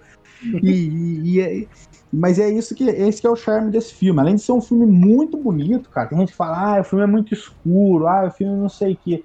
Cara, tem sim, concordo que no primeiro filme tem umas cenas que são muito escuras, que não dá pra você ver nada mesmo, né? Mas nesse filme, esse filme é interessante é, ter cenas escuras pra, justamente por conta dos poderes. Tipo assim, uma cena escura onde aparece o Godzilla vai destacar os brilhos do lado dele quando ele vai dar a baforada, do Ghidorah o amarelo, do Rodão o vermelho das chamas das asas dele. Então isso tudo dá aquela estética bonita. A fotografia do filme, eu não entendo nada de cinema, mas pelo que eu vejo, eu acho muito bonito aquele filme. O design dos monstros que foi, foram atualizados, o Ghidorah, a Mothra e o Rodan ficou muito bonito. Tem sim a parte da trama humana que deixa a desejar muito. Se a gente for comparar, se a gente for comparar ex- exatamente igual a gente acabou de falar de Kong, é muito inferior à trama humana de, de, de Kong, mas ainda assim ela é coesa ali com a história do filme ali. Tipo, igual a gente fala assim, ah, mas o cara do nada, o cara tá contra o Godzilla, depois o cara tá a favor do Godzilla. Não, ele enxergou que a morte do filho dele foi uma consequência, mas não foi culpa causada pelo Godzilla. E ele enxerga que, tipo, se o Godzilla é o mal necessário ali, ele vai causar um rastro de destruição na tentativa de salvar o mundo? Vai, mas precisa dele pra salvar o mundo. É aquele episódio do pica-pau. Ele é o diabo necessário. É, aí nesse filme a gente tem a história aí, né, que se passa alguns anos depois do, do confronto de Godzilla contra os Muto. E a Monarch cresceu muito e ela tá monitorando vários outros titãs pelo, pelo mundo, né? E tem a personagem lá da Vera Farmiga lá, e o marido dela desenvolveram o Orca, que é um aparelho para que, de certa forma, comunica com os, os titãs, usando os padrão de, de, de, de, voz deles, o padrão de som deles, né? E tem uma célula terrorista que tá atrás desse aparelho aí, porque eles querem o. Eles querem usar o poder para despertar o monstro zero, né? Que tá aprisionado lá na- nas geleiras no, na Antártida. E segundo vários relatos, o monstro zero era muito temido, tal, tal, tal, tal, tal, tal, e é o King Ghidorah, né? Eles só falam Ghidorah, né? E realmente ele é. O poder dele é muito descomunal se comparado com os outros titãs que mostram ali no filme, né? Tanto é que o Godzilla apanha dele na primeira vez e depois numa segunda vez ainda também apanha, né? Só que eles desconhecem a natureza do, Godi- do Ghidorah, né? Eles acham que o Ghidorah é outro titã normal da Terra. E aí é onde eles. A ideia deles tá totalmente errada, eles se fu, né? Uhum. Que eles acham que vai restaurar, restaurar o equilíbrio do mundo. E o Ghidorah não, ele veio pra causar o terror. No ditado popular, cai do cavalo. Cara, esse, e assim, falando do filme ser escuro, é, o primeiro filme faz todo sentido de ser escuro. Porque eles estão guardando a surpresa, né? Você não chega pra, um, pra uma, pra um- uma festa surpresa e já joga na cara do convidado só, surpresa, toma aí, ó, vai lá que vai ter. Não, você faz toda Uhum. a preparação, você tem que fazer um charminho, né? Tem que dar aquela valorizada. E eu acho muito muito bonito como é feito toda a cena. É, desse filme, cara, o que eu gostei foi de como a Motra tá bonita, cara. Puta merda, como a Motra está linda. É, desse filme aqui a gente pode considerar aquela japonesinha que que tava no que ela fala que é que, é que a família dela toda estava envolvida na monarca, ela Tinha muitas gêmeas. disso, de tantas gerações. Será que a gente pode meio que considerar ela como se fosse aquelas emissárias da moto que tinha nos primeiros filmes? Ah, sim, a referência total. Tanto é que a irmã dela, gêmea, tá lá na, na onde a Motra ficava, né? Junto com um, um personagem que não é, não é confirmado, mas eu acho que aquele personagem que até é o, é o ator que fez o, o Miles Dyson no, no Exterminador do Futuro 2, ele tem ele lá no filme, ele fica também na onde era o acampamento que a Motra tava. Eu acho que ele é o me- personagem dele é o mesmo personagem daquele cara que era o que escreveu a teoria da Terra Oca que aparece no Kong. Não é dito, mas a minha teoria é que seja o mesmo personagem. O, o Moreninho lá? Isso. Ah, é, é o mesmo cara. Não, não é o mesmo ator. não. Não, não, é- não é o mesmo ator, mas é o mesmo cara. É ele e aquela Shen. Não, a chinesa não tem, né? Que aí a chinesa que aparece lá com ele é a irmã gêmea da chinesa que fica lá no. naquele avião doidão deles lá que eles ficam monitorando o Godzilla. Mas é como se fosse as fadinhas da Motra, assim. Ela, ela fala, né, que ela é monarca de terceira geração e ela. A mãe dela era gêmea, a avó dela era gêmea, então todas são gêmeas. Uhum. Só faltou elas cantar. E fazer previsões da motra, né? A hora que eu entendi o- a referência, a primeira vez que assisti o filme, eu achei que ela fosse cantar. No final, que assim, que fosse ter alguma coisa, assim.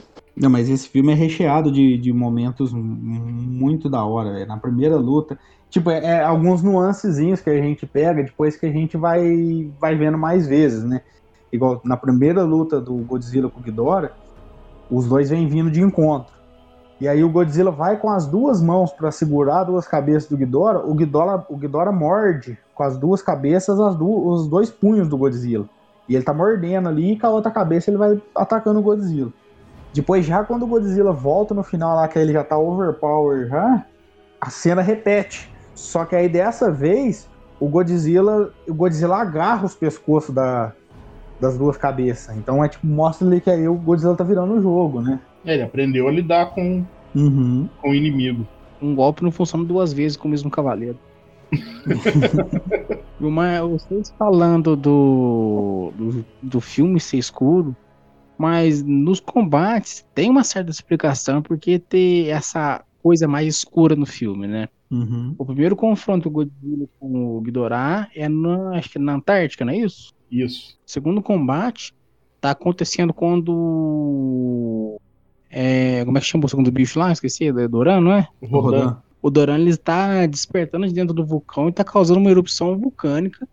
E Isso causa aquelas cinzas todas lá que tampa o sol, tudo causando aquele efeito mais escuro. Uhum.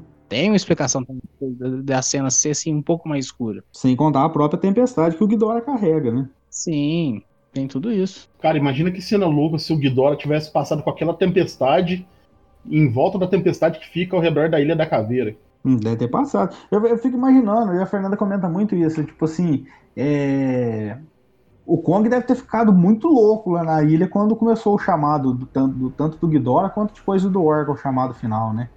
Porque todos os, os Kaiju convergiram lá pra onde tava o, o Ghidorah e depois pra onde tava o coisa, né? O, o Kong deve ter ficado muito louco lá na ilha. Não, você tem que sair, tem que sair, estamos chamando, estamos chamando. Ele simplesmente cagou, porque ele também é um alfa. Ah, eles falam isso nos trailers, que ele é um alfa, né? Mas, não tem nada de alfa ali, não. É, estamos falando aí, eu tô falando tudo que é dito no trailer, né? Uhum. Que Kong né, não se ajoelha a ninguém. Ou as próprias tempestades não deixaram o chamado chegar na ilha também, né?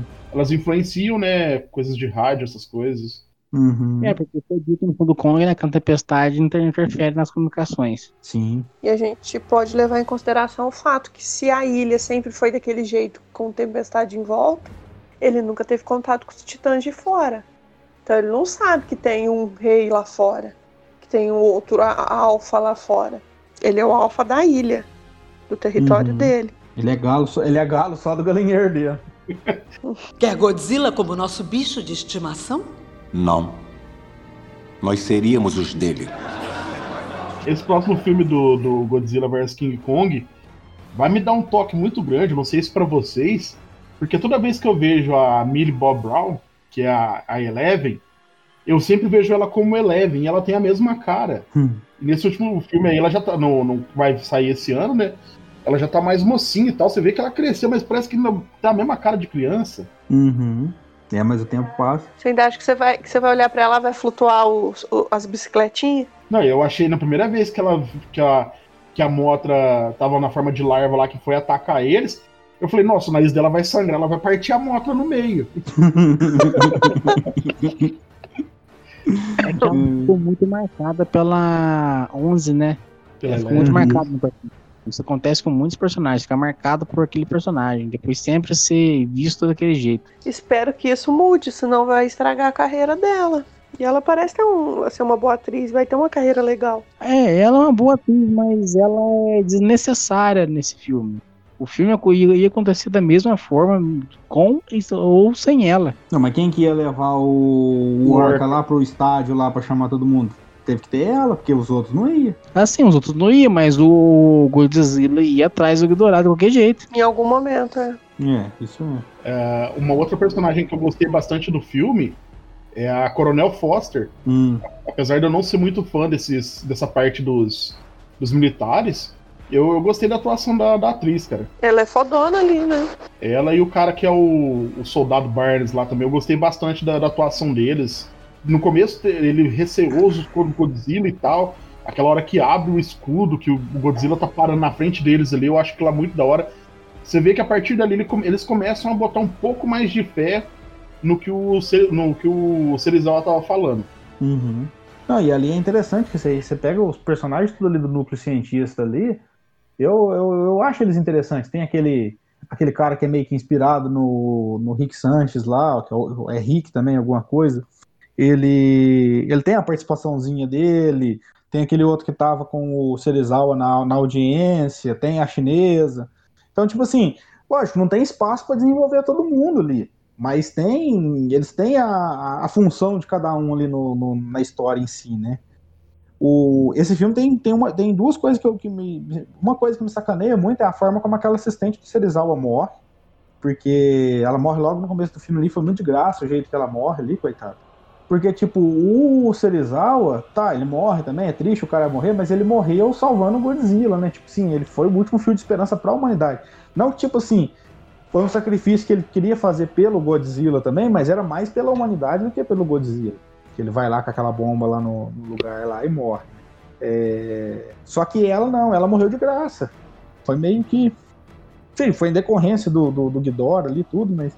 Sei lá, achei que podia ter evitado a morte dela ali. Pegando essa, essa parte que você falou do de onde o Godzilla tava, né? Que ele foi meio que reabastecido pela bomba.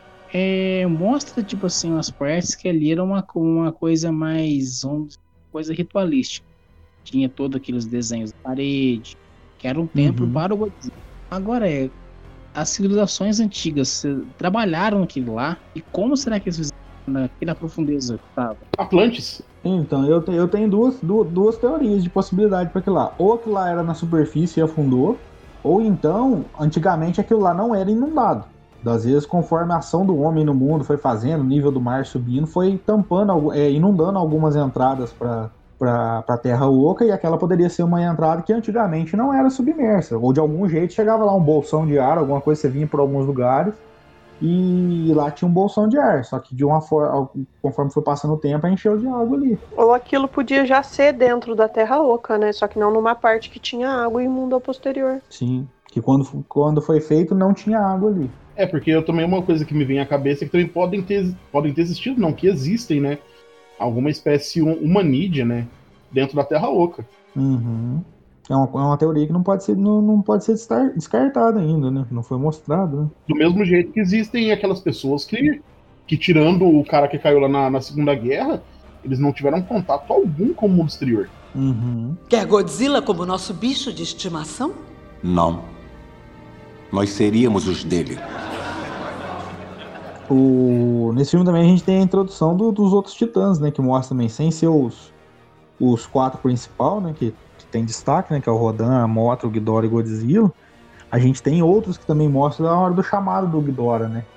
E aí a gente tem umas... Parece umas aranhas, sai no lugar, outros mutos, tem o, o Behemoth, que é o, O Titã brasileiro.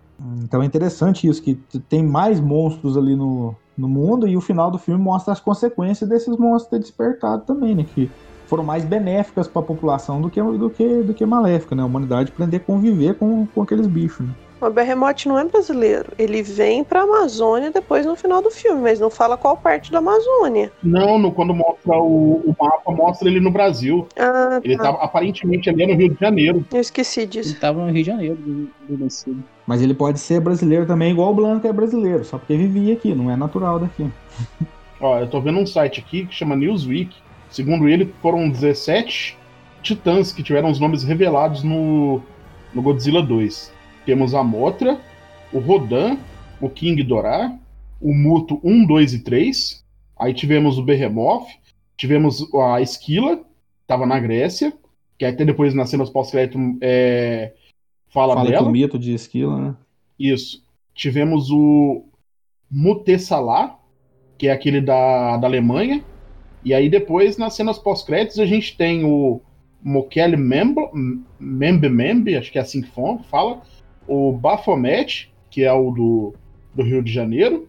Tiamat, Typhon, Abaddon, Leviatã, Sargon e Buniip. E alguns deles foram nomeados como deuses da destruição, arqueanjos, né, arcanjos ou demônios. Uhum.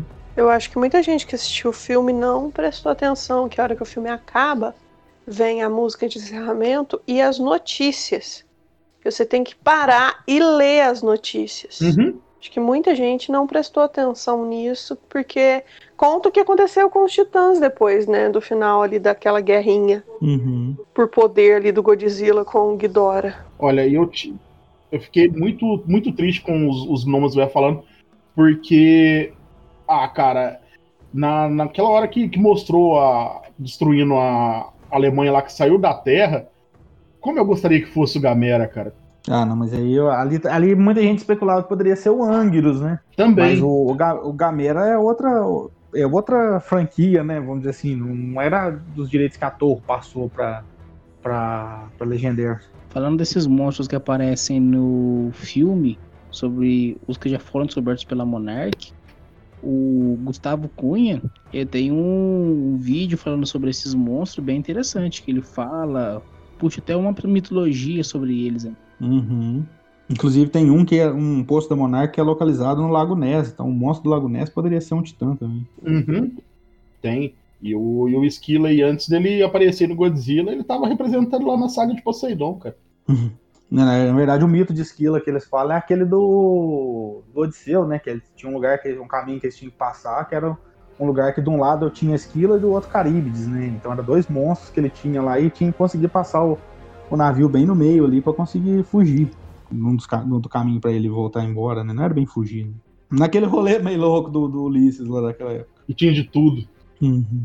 Era morcego, cobra, urso. Quer Godzilla como nosso bicho de estimação? Não. Nós seríamos os dele.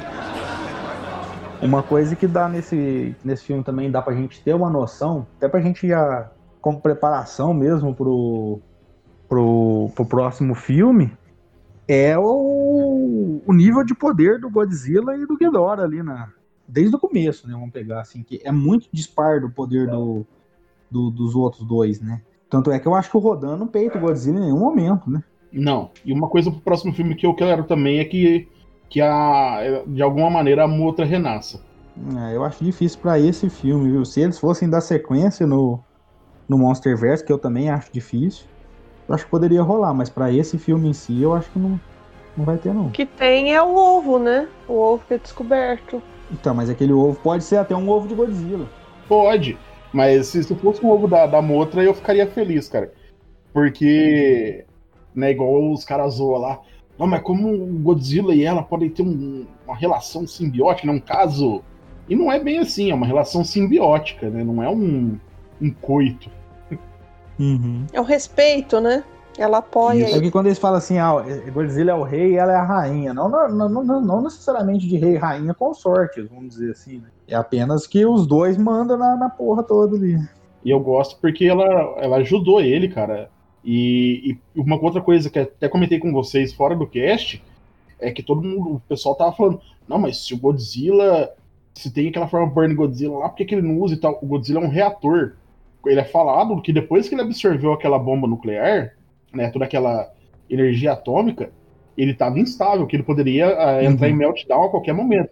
Meltdown é um derretimento de um reator nuclear. Sim. Isso é o que está acontecendo lá em Chernobyl até hoje. Então, se, se ele, se ele voltar para aquele lugar, suponhamos que ele volte para lá e fique absorvendo aquela radiação lá por um período indeterminado de tempo, pode acontecer ele voltar que assumir aquela forma de Burning Godzilla tranquilamente, cara. Não, e você vê que a hora que ele, ele sai do mar, na hora que ele volta, ele já volta já demonstrando aquelas rachaduras já de. Isso, que não tem nada, não tem nada a ver com o que a moça fez com ele. Ele já tá com a sobrecarga. Ele é igual um capacitor ali, ele tá sobrecarregado, sobrecarregado. Aí a motra vem e dá, dá mais carga ainda na hora que ela vai morrer ali. Então é onde ele atinge aquela forma. E aquele poder que ele dispara lá, na verdade, tipo assim, é uma forma que ele, tá- ele tá soltando aquilo?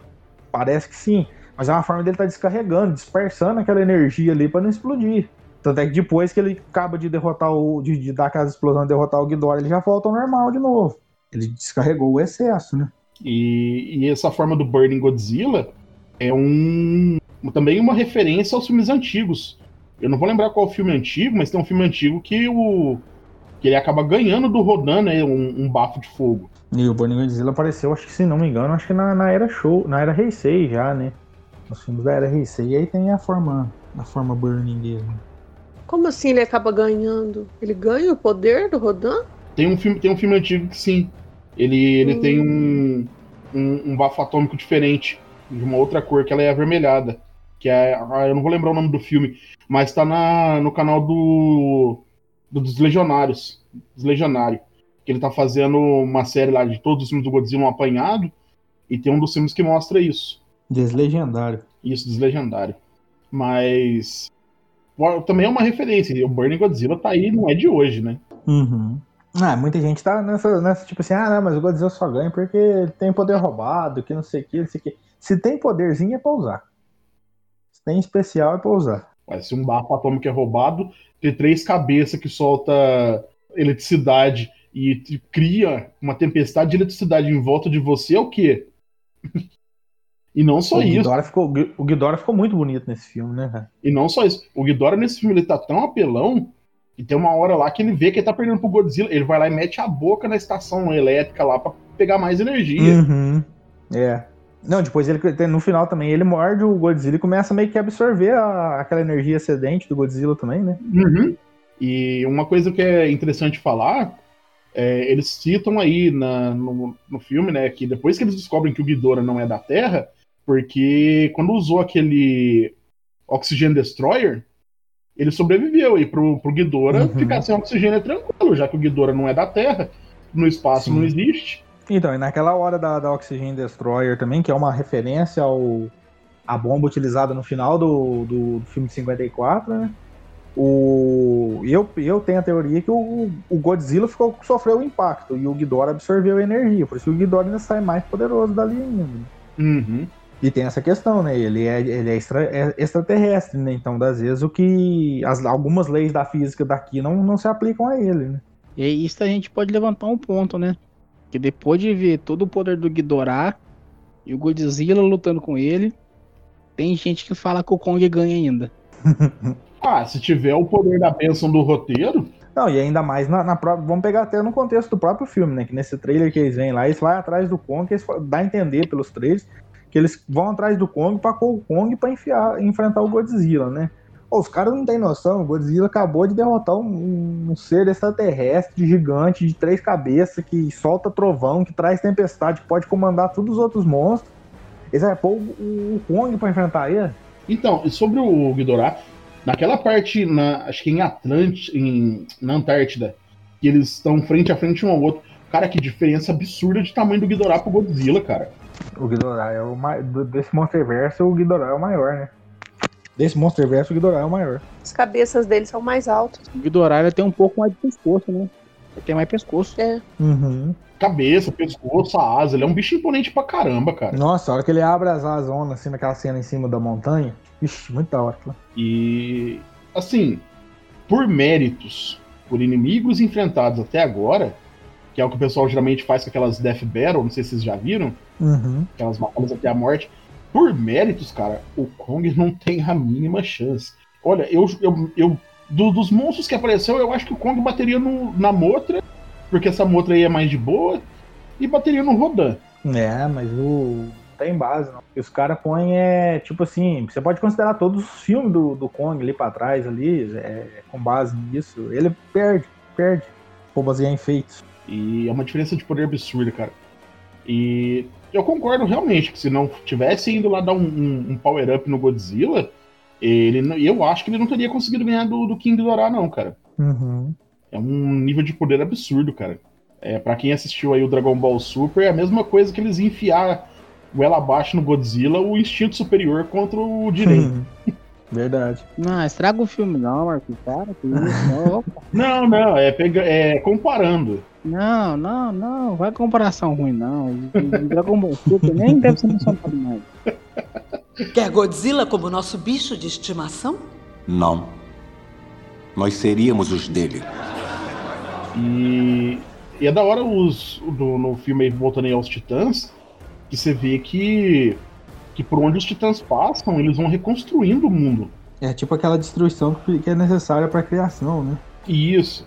Eles vão reconstruir, porque igual o, o, o Behemoth lá, ele passou e a Amazônia que estava matada pelo, pelas queimadas lá refloresceu.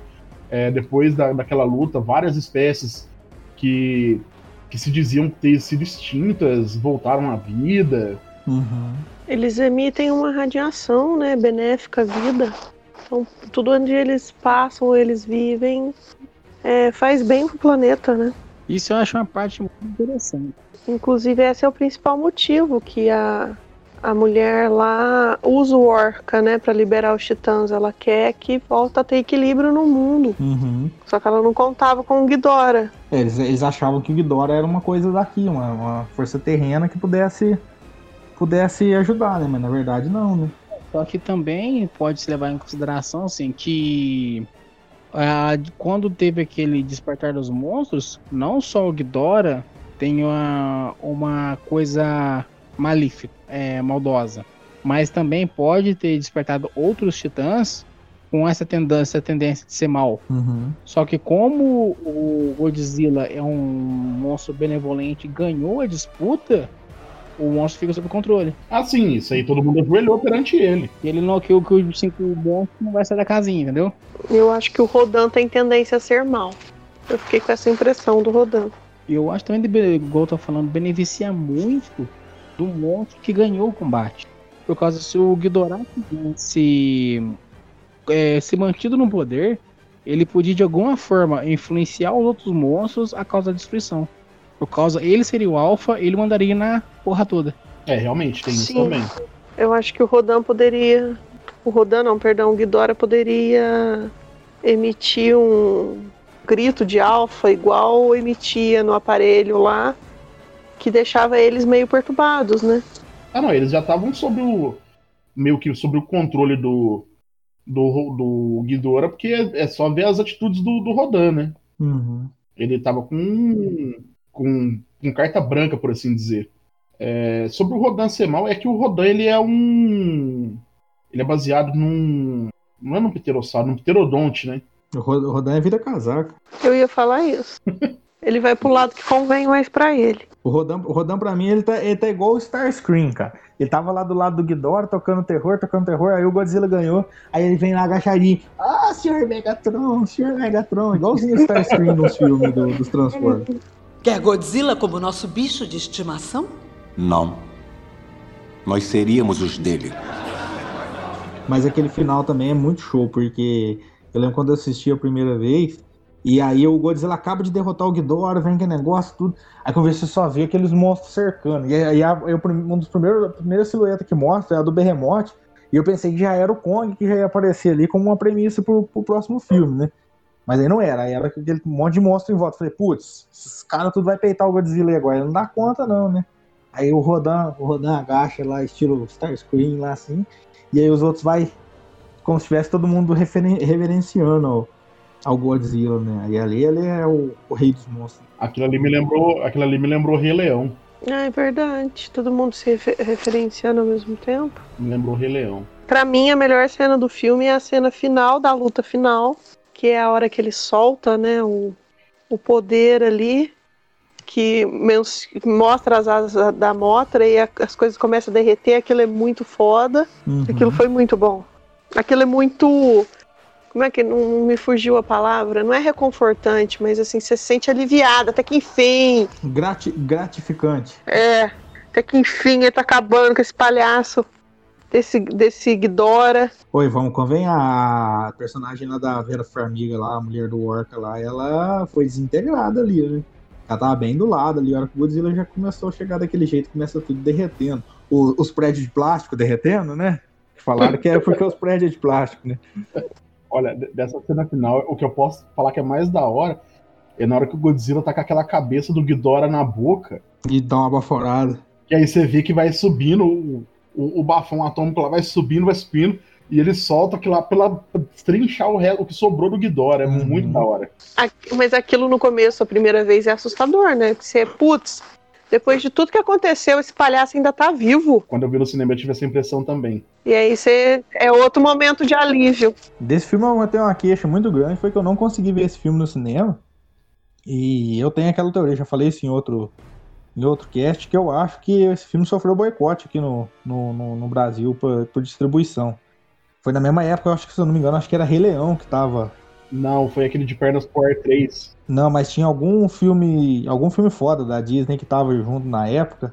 E, e as salas ficaram praticamente tudo só pra aquilo lá, cara. E esse filme aqui não chegou, Mococa não chegou, cidades pequenas aqui em volta aqui que é uma sala só de cinema, não chegou esse filme. Nem, nem, nem atrasado, né? Em Postos aqui eu consegui assistir, mas eu assisti a primeira sessão. E tinha duas sessões, nenhuma delas à noite. A primeira sessão era 2h15 e a segunda era 2 e Não, mentira, era, 14, era 16 e 45 se eu não me engano. É, os horários meio matinê, né? Mas, eu- mas teve uma coisa de bom nisso, uma coisa de bom de ter acontecido isso. Eu consegui assistir o filme numa sala de 200 lugares, onde só estavam eu e mais quatro pessoas, todas espalhadas, ninguém conversando. Aí é bom. Praticamente uma sessão VIP. Não teve igual no Batman vs Superman, os caras cara batendo palma pro filme.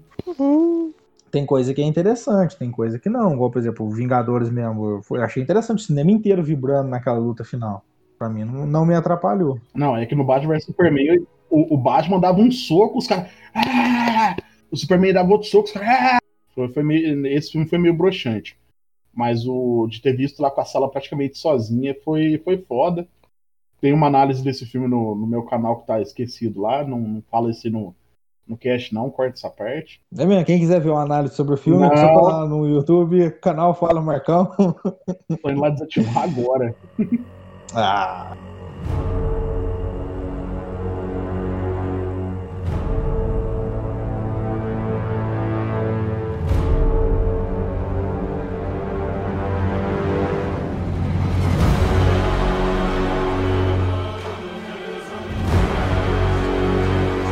Bom, pessoal, é sempre bom a gente estar conversando aí sobre esses, esses filmes, assim, né? A gente que é suspeito pra falar, porque a gente gosta muito de, de filme de monstros gigantes desse jeito, né? Mas é, a gente passou aí um- uns momentos divertidos aí. O, então, pra gente finalizar aqui, vamos fazer o seguinte aqui, ó. Vamos dar uma, uma nota rapidinha aí pra cada filme e eleger aí, na opinião de vocês aí, qual que é a melhor cena de um é, de todos os filmes, qual é a melhor cena do, do, do Monsterverse até agora, então, pra vocês. Pra mim, a, me- a melhor cena eu já falei, né? A cena final da luta final do Godzilla Rei dos Monstros.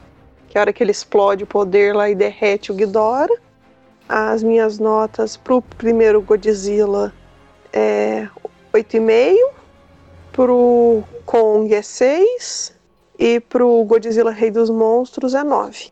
Pra não ficar igual então a da Fernanda, a minha cena vai ser a cena quando o, o Ghidorah sai de dentro do, do gelo lá na Antártida, que também é uma cena muito bacana, que mostra toda aquela imponência dele. Também eu achei uma cena muito da hora, principalmente pela, pelo jeito que ela tá, e a cena à noite. Eu tenho uma certa queda por cenas gravadas à noite. Saudade de Kamen Rider quando eu tinha isso. E minha nota pros filmes, vamos lá. O primeiro Godzilla, depois de ter reassistido ele, é um 7,5. Pro Kong, é um 4. Nossa. É um 4. Se não tivesse o Samuel. Jackson louco lá, ganharia um 5, mas é um 4. E pro, pro Godzilla Rei dos Monstros, minha nota é 8,5. É, eu acho que você foi muito cruel nesse deu 4 aí, mas beleza, tua opinião. Mamão, mamá fedido. Lá, as minhas notas segundo essa linha de filmes é 8 pro Godzilla, 7,5 pro Kong e 8,5 pro Godzilla Rei dos Monstros. E a minha cena preferida, vou copiar a Fernanda, é a cena final da, do combate entre Godzilla e Ghidorah. Bom, pra mim, é, cenas maravilhosas todos os filmes têm, né? É, cada um deles tem as suas melhores cenas aí, mas pra mim a melhor cena, que é a mais marcante mesmo pra mim, é do primeiro filme, aquela hora que o Godzilla dá o segundo baforada atômica, que ele abre a boca da, da, da moto fêmea lá, e ele dá aquela carregada, tom, tom, tom, tom, tom, tom, tom, tom, tom, e dá aquela baforada. Eu, eu tava no cinema, eu vibrei com aquela cena, Você deu até uma gemidinha no cinema. ela e a primeira vez que ele dá o que ele dá a baforada atômica foi, foi sensacional. Eu acho que se, se eu tivesse no. Ó, Rafael, desculpa te interromper, cara. Mas que história que é essa de gemidinha? Você deu, você deu uma gemidinha? Vocês não vão deixar eu terminar de dar minhas notas. E eu quero saber qual foi também. Desculpa. Hum, deu um ataque. Tava Fernando de um lado e o Mel do outro. Que gemidinha que foi essa que eu dei? Não. Agora explique-se, Fernando. Ah, eu falei brincando, você ficou emocionado ali.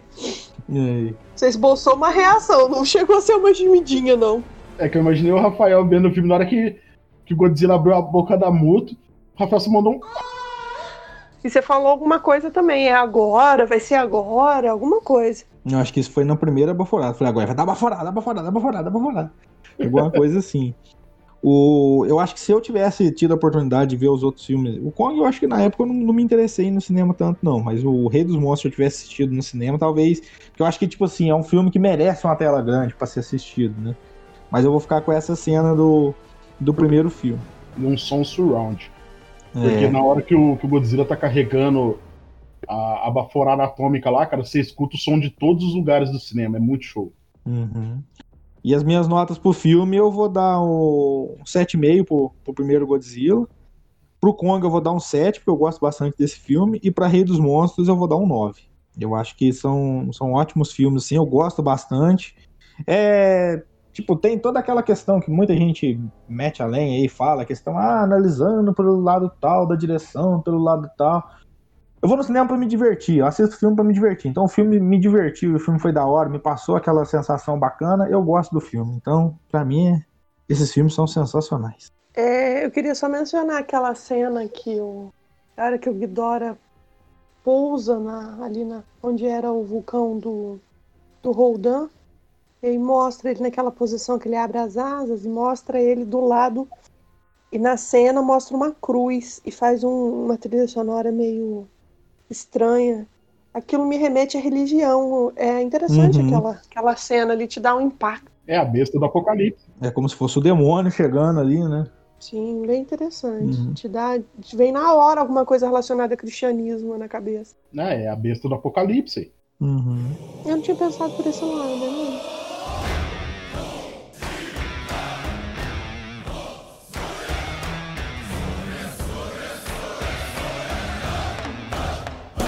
Bom, então é isso. Mais um Super Hero Broadcast concluído com sucesso, né? É, gostaria de agradecer a todos aí a, a oportunidade de estarem nos ouvindo, né? É, comenta aí com a gente qual é os melhores momentos do, do filme, desses filmes do, do Monsterverse aí que vocês acham, qual a melhor cena, que nota vocês dão pros filmes. Comenta aí com a gente, vamos iniciar um bate-papo bacana aí no, nos comentários, né? Deixe também sugestões para os próximos programas. Agradecer meus colegas de cast aí pela participação. Deixo o espaço aberto aí para vocês fazerem suas considerações finais. Bom, eu, em primeiro lugar, queria agradecer mais uma vez a todo mundo que nos ouve, né? Tem paciência para ouvir nossas besteiras, nossos desvaneios. E falar para vocês que se vocês quiserem acompanhar mais conteúdo de Tokusatsu, dá um pulinho lá no Facebook, lá procura a página da, da Divisão Tokusatsu e também o grupo Divisão Tokusatsu, também no Instagram. E se quiser me- me acompanhar, eu faço lives na Twitch de domingo a sexta. Sábado é dia de folga. De domingo a sexta. E estou muito animado em vê-los aqui futuramente nos próximos casts. Valeu. Lá, agradeço a todo mundo por ter compartilhado um pouco do seu tempo escutando o nosso cast e que esteja tão animado como a gente está para o filme agora que começa estreia, né? Dia 1 de abril. E é isso aí, galera. Valeu. É o dia da mentira, será que estreia? Então, Ah, ah, eu queria agradecer vocês terem me convidado, a paciência de vocês, a paciência do pessoal que escuta. É o meu primeiro cast, é isso aí. Obrigada. é isso aí, pessoal. Então, novamente agradecer a todo mundo. Espero que vocês desfrutem desse filme quando ele sair, se é que ele vai sair esse ano, né? Por, por conta dessa maldita pandemia, né? Então, nos vemos no próximo Super Hero Broadcast e até a próxima. Tchau. Já, né?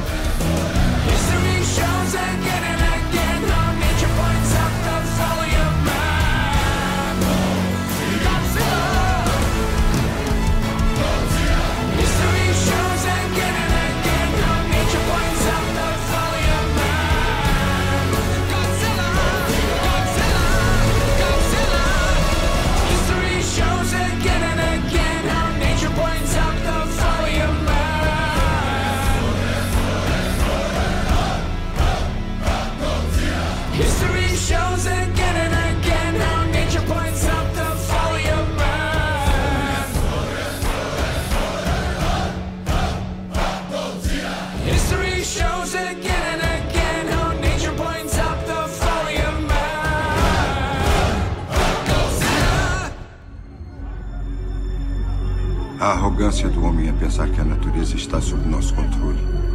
E não o contrário.